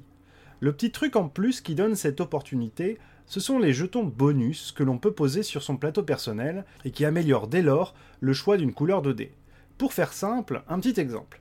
On peut récupérer les ressources dans l'espace du dé blanc en utilisant le jeton bonus dé blanc posé sur l'espace du dé bleu. J'ai attendu le jeu tellement longtemps que mon niveau d'espérance était particulièrement élevé, tout autant que ma colère rentrait envers l'éditeur Devir, qui semblait vouloir arroser le marché américain de son jeu en oubliant les pays européens. En même temps, il semble que le jeu plaise là-bas, à en croire le nombre conséquent de commentaires et notes sur le site américain. J'avoue avoir été assez étonné.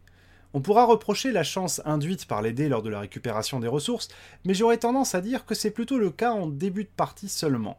Le fait de réserver des espaces sur les tours, vous donnant accès à ces jetons bonus dont je parlais précédemment, il est rapidement possible de pondérer cette chance, surtout si on inclut aussi l'avantage que chaque joueur et joueuse a en ce qui concerne le déplacement spécial du dé de sa couleur perso ou du dé blanc. le petit euh, sauvage du coin. On reprochera aussi le manque de thème, parce que oui, le thème est surtout décoratif. Pour ma part, ça m'a amplement suffi de voyager via les illustrations. Ce que j'ai tout particulièrement aimé, c'est le rapport taille de boîte et contenu du jeu. On est clairement sur un format habituel de 45 euros avec une boîte en 30 par 30, diraient les professionnels, mais chez Devir, on en a décidé autrement. Ici, vous économiserez 15 euros que vous pourrez consacrer à un autre jeu sans avoir l'impression d'y perdre au change.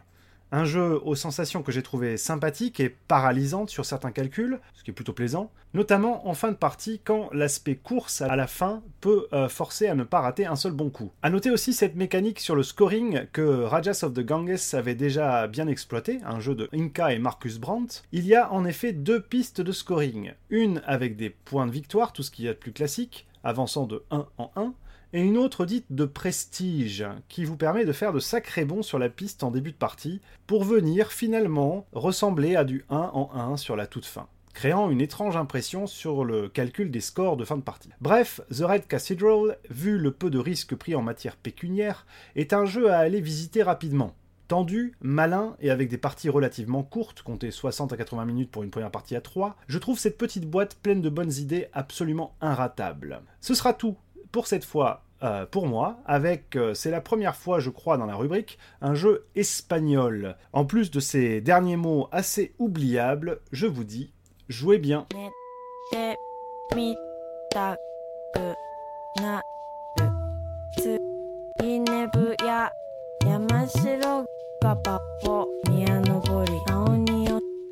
Eh bien, merci Iso pour cette euh, chronique, donc qui nous parlait de Red Cathedral, Voilà. Red Cathedral, ou euh, la, la cathédrale rouge. Hein, Je pensais que t'allais le dire en russe, mais euh, je suis. Ou en espagnol. En fait, t'as plein de possibilités. Je peux, je peux le faire avec l'accent russe, mais je suis pas sûr. je suis pas sûre que ce soit. C'est ça. Ouais, c'est voilà, c'est donc euh, un jeu bah, espagnol.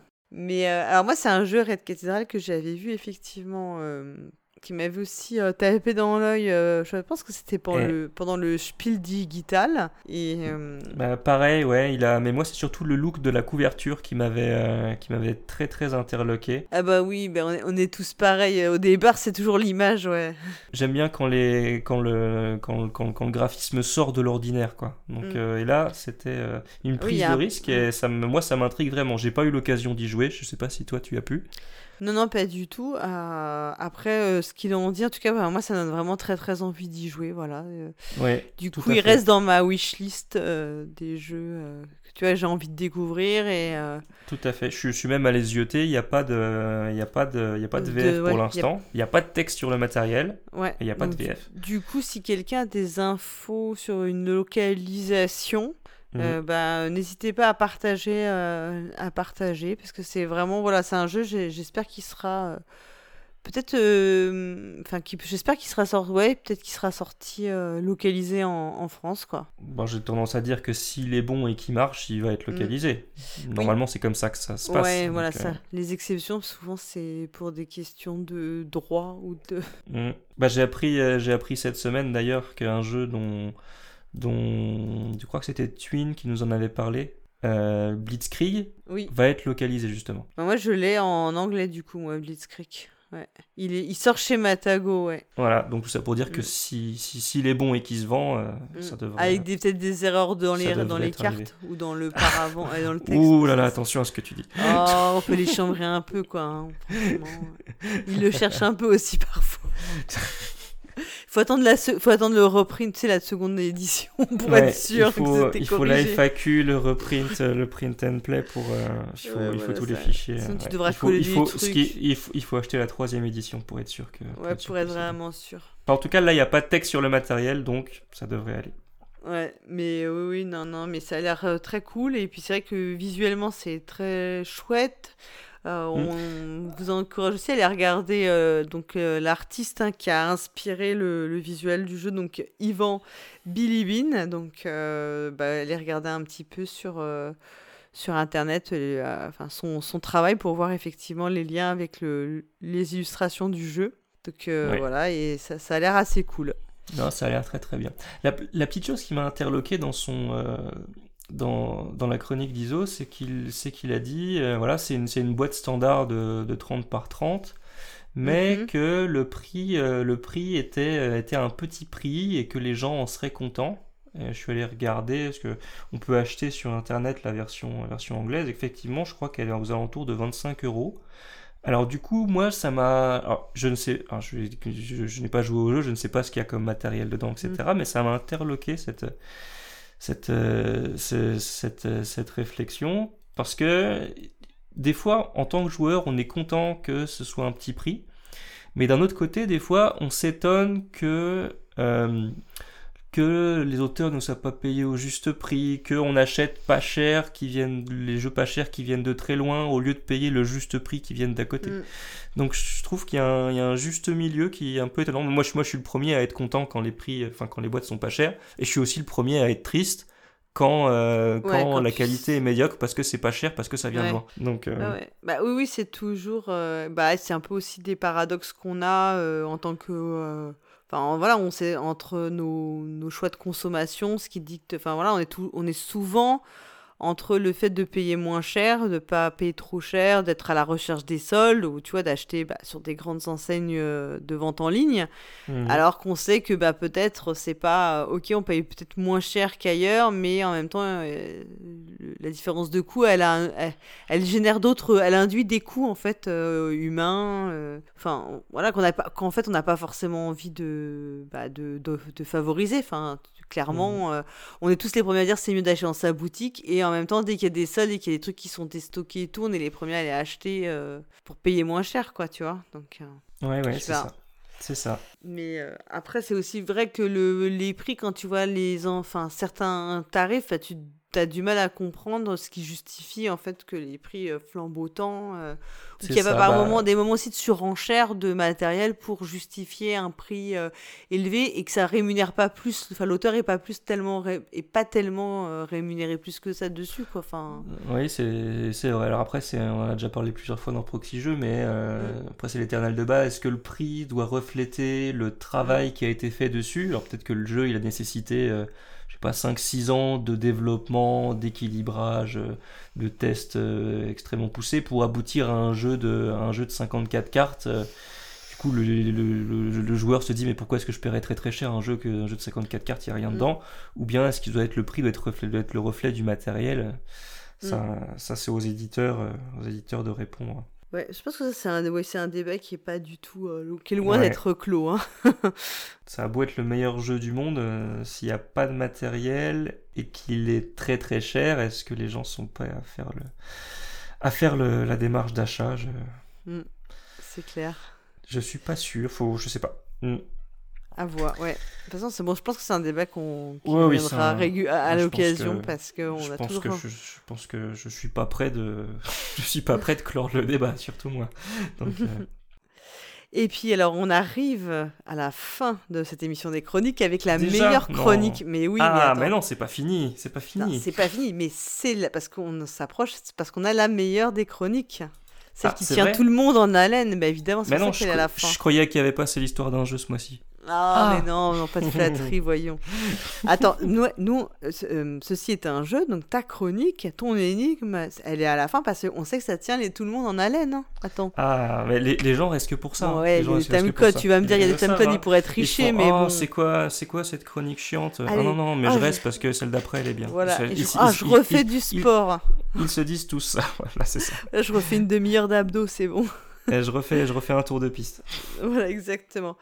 Donc maintenant, on va t'écouter pour connaître la réponse de l'énigme du mois dernier. Donc ça, c'est cool parce que comme ça, je, tu- je peux, tu peux presque t'auto-présenter. C'est le meilleur moment. Eh, ouais. Bah, je, vais, euh, je, vais, euh, je vais y aller. En plus, c'est en direct live, donc Oh n'hésite pas à m'interrompre et à me dire que les extraits sont très bien choisis et les exemples poignants, t'as t'as l'autorisation. Voilà. D'accord, ok. Je Tu peux réagir en direct. Est-ce que tu m'autorises à faire un plagiat de deux heures de perdu juste pour le plaisir de l'intro? Ah, mais complètement, mais mille fois, tu as ma bénédiction.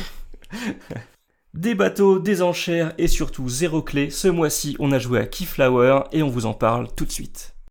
Elias, je vais te soumettre une énigme. Très inquiétante et troublante énigme que cette question.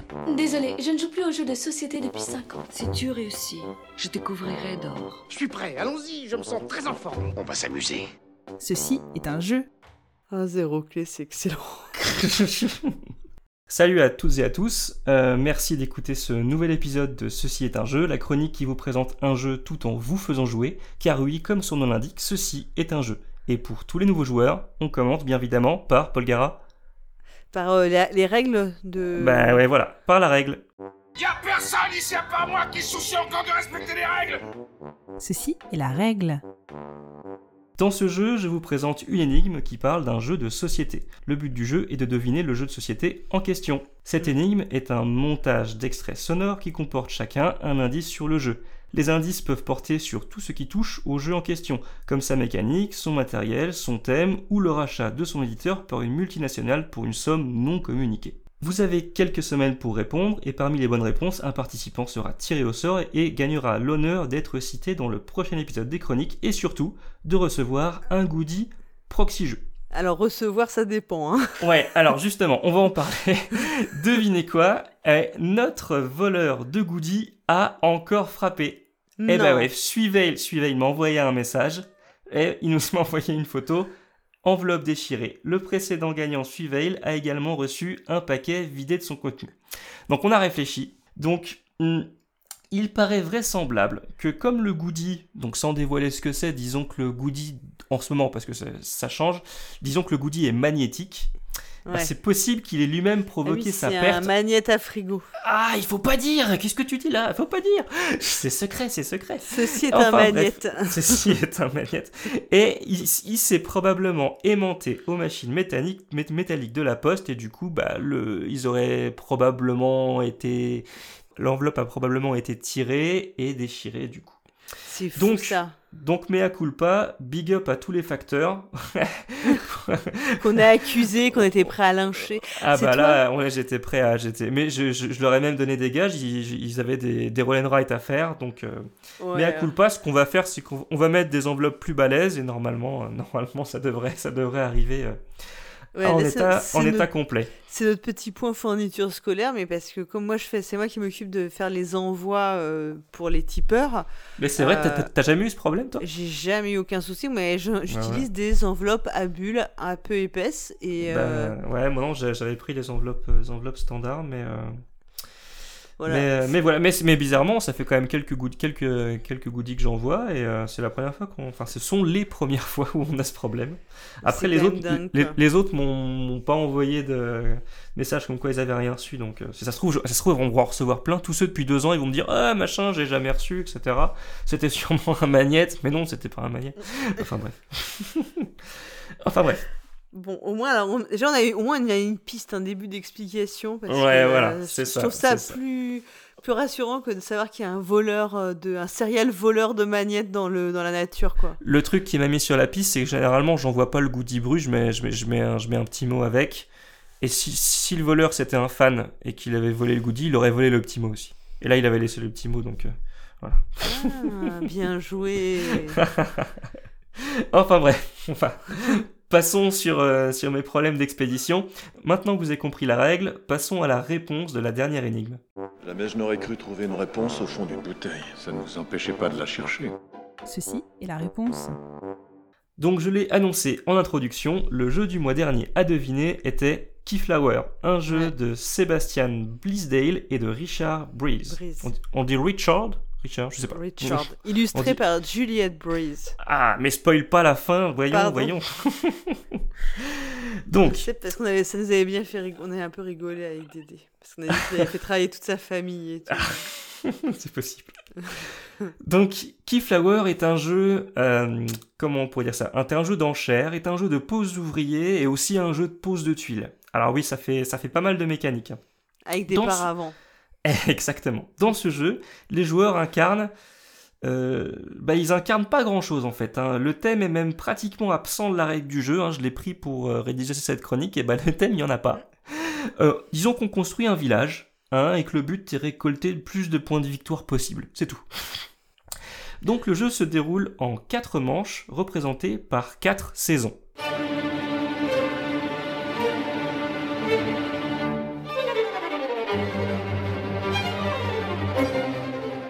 Donc ça c'était l'extrait euh, de Vivaldi les, les quatre saisons. J'ai hésité à mettre Avec, un euh, extrait ouais. euh, avec une pizza. L'arsène Ouais. ça faisait un petit peu trop long.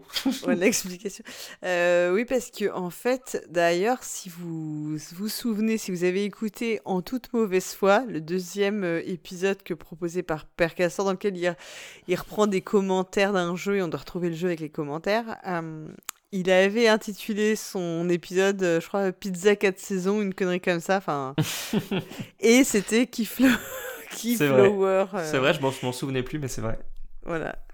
Ouais, c'était, tu vois, moi c'était, c'est là, la Il y avait quelqu'un qui il y avait une histoire avec la pizza aussi, je crois, euh, sur les quatre saisons et tout. Au cours de ces quatre saisons, les joueurs vont récolter des meeples, appelés ouvriers, euh, au début de chaque Mm. manche.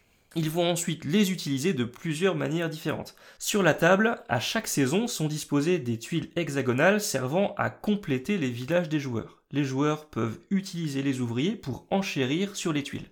Celui qui a misé le plus d'ouvriers à la fin de la saison remportera l'enchère et donc la tuile à la fin de la saison. Eh, j'ai entendu 6 millions 6 millions de dollars, merci. Quelqu'un couvre l'enchère 7 7 millions de dollars. 8 millions, c'est pris.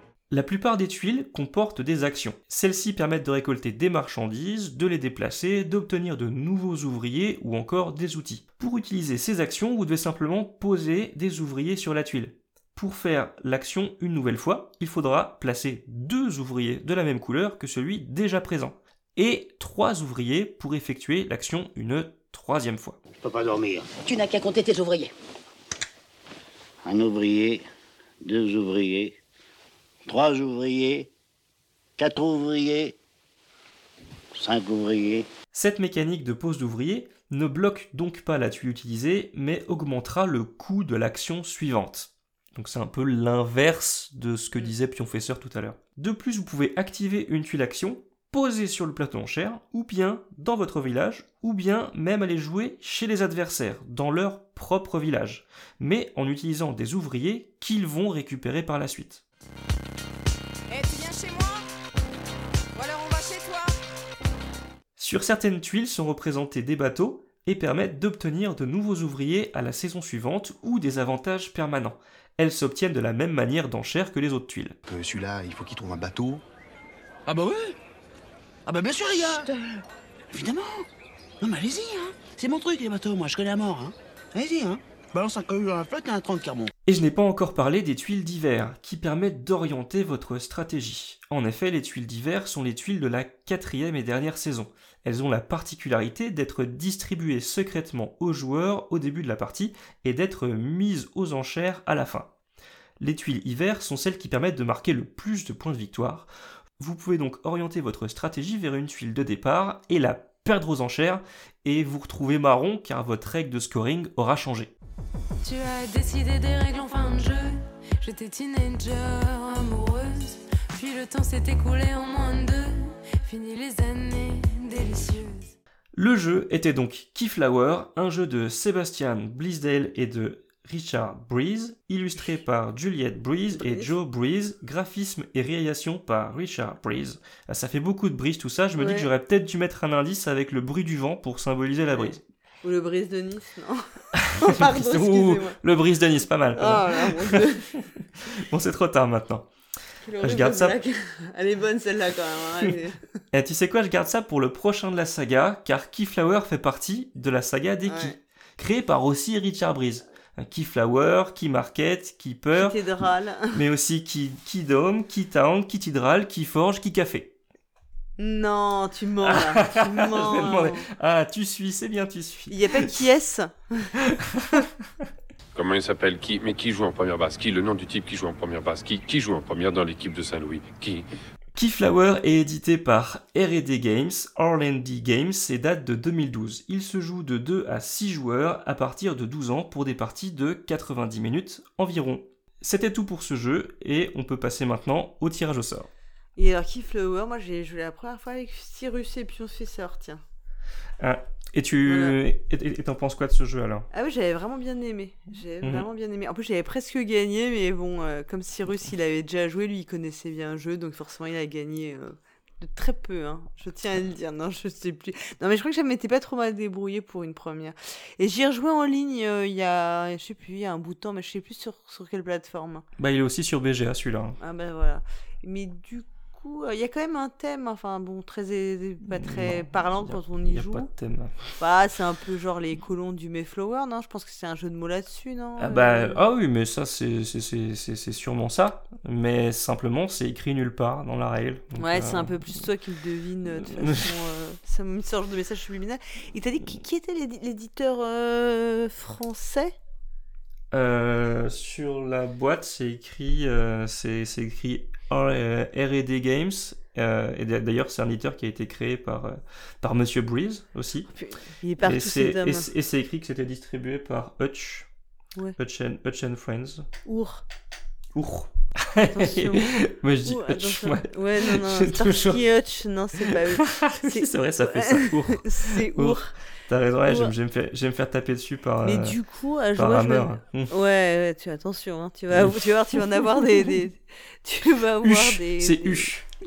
Huche, Huche de.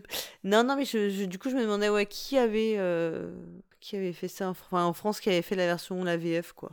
Sur la boîte, il n'y a que ces deux noms-là parce que c'est un, un jeu multilingue. hein, Il y, a, il y a la règle en plusieurs langues. Donc, euh, puis comme il n'y a, il y a- il y a pas de texte sur le matériel. Oui, donc en fait, euh, ouais, ils ont juste euh, traduit la règle et puis. C'est ça. Bon, exactement. Exactement. Et donc, oui, la, la fin du jeu, euh, ce qui est peut-être un peu. Je sais pas si c'est bien ou pas bien, mais la fin du jeu peut être violente parce que si tu as basé toute ta stratégie sur, Ouais, sur ouais. une tuile de scoring, c'est arrivé que des fois, bah, ben, on soit un petit peu méchant et qu'on dit bah, je vais sacrifier 4 meeples Juste pour pour, juste, juste pour pas que tu mettes 30 points, quoi. Puis bah voilà, t'es ouais, a- dernier. Et là, on est carrément dans la vexation de, de De parce que là, on a envie de retourner la table. C'est Ouais. vrai. Ah, il y, a un y a quand même de l'interaction dans le jeu, quoi. Ouais, il est bien. Non, non, il est très bien, franchement. euh, Il n'a pas à rougir de ses quasi 10 ans. euh. C'est ça, c'est ça. ça. Ça fait partie, euh, ça fait partie de mes jeux préférés. Après, j'avoue que j'en ai pas fait, j'en ai pas fait énormément, mais mais ça fait partie des jeux que, que j'aime, j'aime beaucoup. On passe peut-être au tirage au sort. Ouais. Ouais. Alors, qui c'est que c'est moi qui ouvre le fichier euh, magique où il y a les noms des, gens qui ont. Alors, je. Et c'est toi qui vas devoir euh, trouver euh, un dé à 11 faces pour trouver. euh, Ouais. Alors on n'est pas trop sous on n'est pas trop sous contrôle d'huissier là. Non, Parce pas du le tout. fichier, c'est quand même moi qui l'ai fait. C'est quoi, c'est Donc on a euh, 11 gagnants et je crois que c'est une des rares fois où on a eu zéro erreur. C'est-à-dire Oh que tous ceux, tous ceux qui ont participé ont trouvé la bonne réponse. Donc, euh, qu'ils sont forts. Généralement, il y en a toujours quelques-uns qui, qui tapent à côté, mais là, euh, là non. Euh, et euh, donc, je vais générer un chiffre entre 1 et 11. Voilà. Et c'est le numéro 10. Eh bien, c'est nous n'avons pas un gagnant, mais une gagnante, car c'est 4 pions de 3 qui a gagné. Eh ben, Voilà. eh ben, eh ben, eh ben, eh ben, je Bravo, crois justement bravo. que je suis en train de faire une partie de Keyflower contre elle euh, en ce moment sur BGA en tour par tour d'ailleurs. Voilà, tu si vois. elle me si elle me pique ma tuile, euh, ma tuile qui fait des Tu lui points envoies avec pas les les marchandises d'or là, là je vais mal le prendre. hein. Bah, tu lui envoies pas ben, les goodies, puis tu diras que c'est de la faute de la poste. oui, c'est ça. C'est ça, je dirais, ah, bah, c'est sûrement la poste, mais non, non, mais si tu t'en veux un deuxième, il faut, il faut, il faut regagner. Bah, Voilà. félicitations, euh, 4 pions Bravo, de 3. Kat. Ouais, donc tu vas lui envoyer le goodies, tu prendras contact, à- euh, Cargo prendra contact avec toi et il Oui, t'enverra je ça dans lui- une belle enveloppe avec un petit mot. Ah, bah là, je vais, je vais bien l'emballer, je vais bien l'emballer. Mhm. Et bien maintenant, du, du coup, après ce moment de, de, voilà, de, de célébration, de festif et tout, nous avons une gagnante. Et ben maintenant, on va passer à la nouvelle énigme pour qu'il y ait des nouveaux gagnants ou gagnantes le mois prochain. Quelle est la vitesse de croisière d'une hirondelle lorsqu'elle n'a aucune charge Que voulez-vous dire? Une hirondelle africaine ou une hirondelle européenne? Ceci est l'énigme. Allez, on sort de nos bateaux, on pose nos tuiles et nos ouvriers, on ouvre nos esgourdes pour cette nouvelle énigme.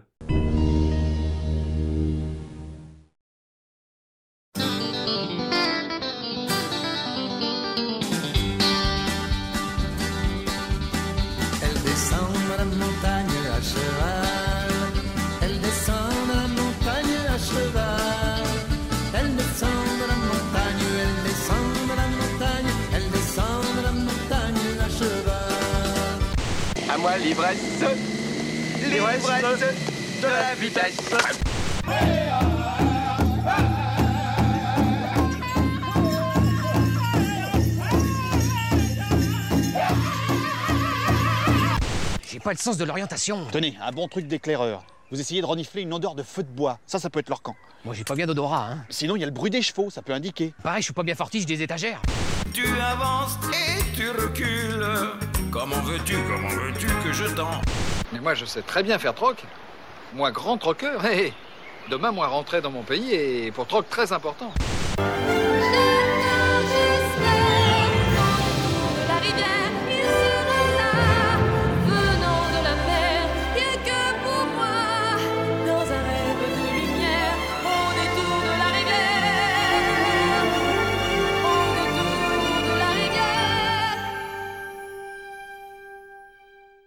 L'énigme est à présent terminée. Alors, est-ce que t'as trouvé Paul Gara? Moi, j'avais pas trouvé, mais tu m'as euh, aidé. Enfin, donné- en fait, non, enfin, c'est pas que tu m'as aidé, c'est que tu m'as donné la réponse. Je t'ai un peu aidé, mais après, tu pouvais, si, si, tu m'as dit que tu n'avais jamais joué au jeu, si tu n'as pas joué au jeu, euh, Voilà, c'est un, un peu, c'est un peu, c'est un peu plus difficile, mais je suis sûr que ceux qui ont déjà joué au jeu, Trouveront. je, je pense qu'au bout de deux ou trois extraits, euh, on t- tout de suite trouvé parce que je- c'est quand même celui-ci. Ah, Mm.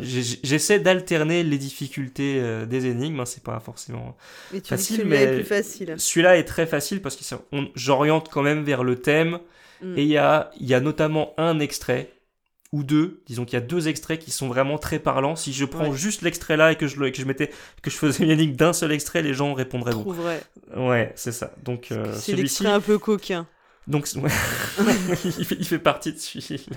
Un peu olé olé Ah, celui-là, pour notre celui-là, j'étais obligé de le mettre. Je me suis dit, ah non, mais ça va être facile si je mets ça. Ah mais non, mais je suis obligé de le mettre. Il va trop bien avec le jeu. Donc voilà, donc en fait, là, vous avez double ration. C'est bien que tu sois là, c'est comme ça les gens ont dou- double ration d'indices. Vous savez Ah qu'en plus, ça, c'est un indice. euh, cette partie-là de l'énigme est particulièrement euh, parlante. Euh, donc, bah, surtout si vous avez trouvé, bah, vous mettez tout de suite pause à votre, euh, à votre, euh, à votre podcast. Vous, vous vous garez avant si vous êtes euh, en voiture. Ouais. Vous allez sur, c'est comment l'adresse? Proxy. Ouais, c'est comment? c'est podcast.proxy-jeu.fr. Oh, c'est bien trop compliqué ça. Moi, j'ai découvert que proxy-jeu.fr, ça marchait. hein. Pas la peine de taper podcast. Ah, moi, je donne l'adresse officielle, moi, monsieur. hein.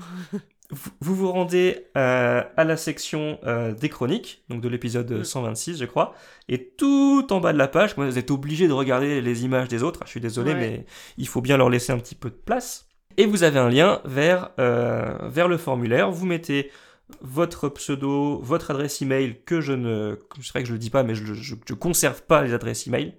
Euh, je, vous envoie juste un mail si vous avez gagné, mais après tout ça c'est, supprimé. Donc vous mettez votre réponse et vous aurez, euh, si vous avez trouvé, vous aurez la chance de participer au prochain tirage et gagner euh, un indispensable goodie proxy jeu.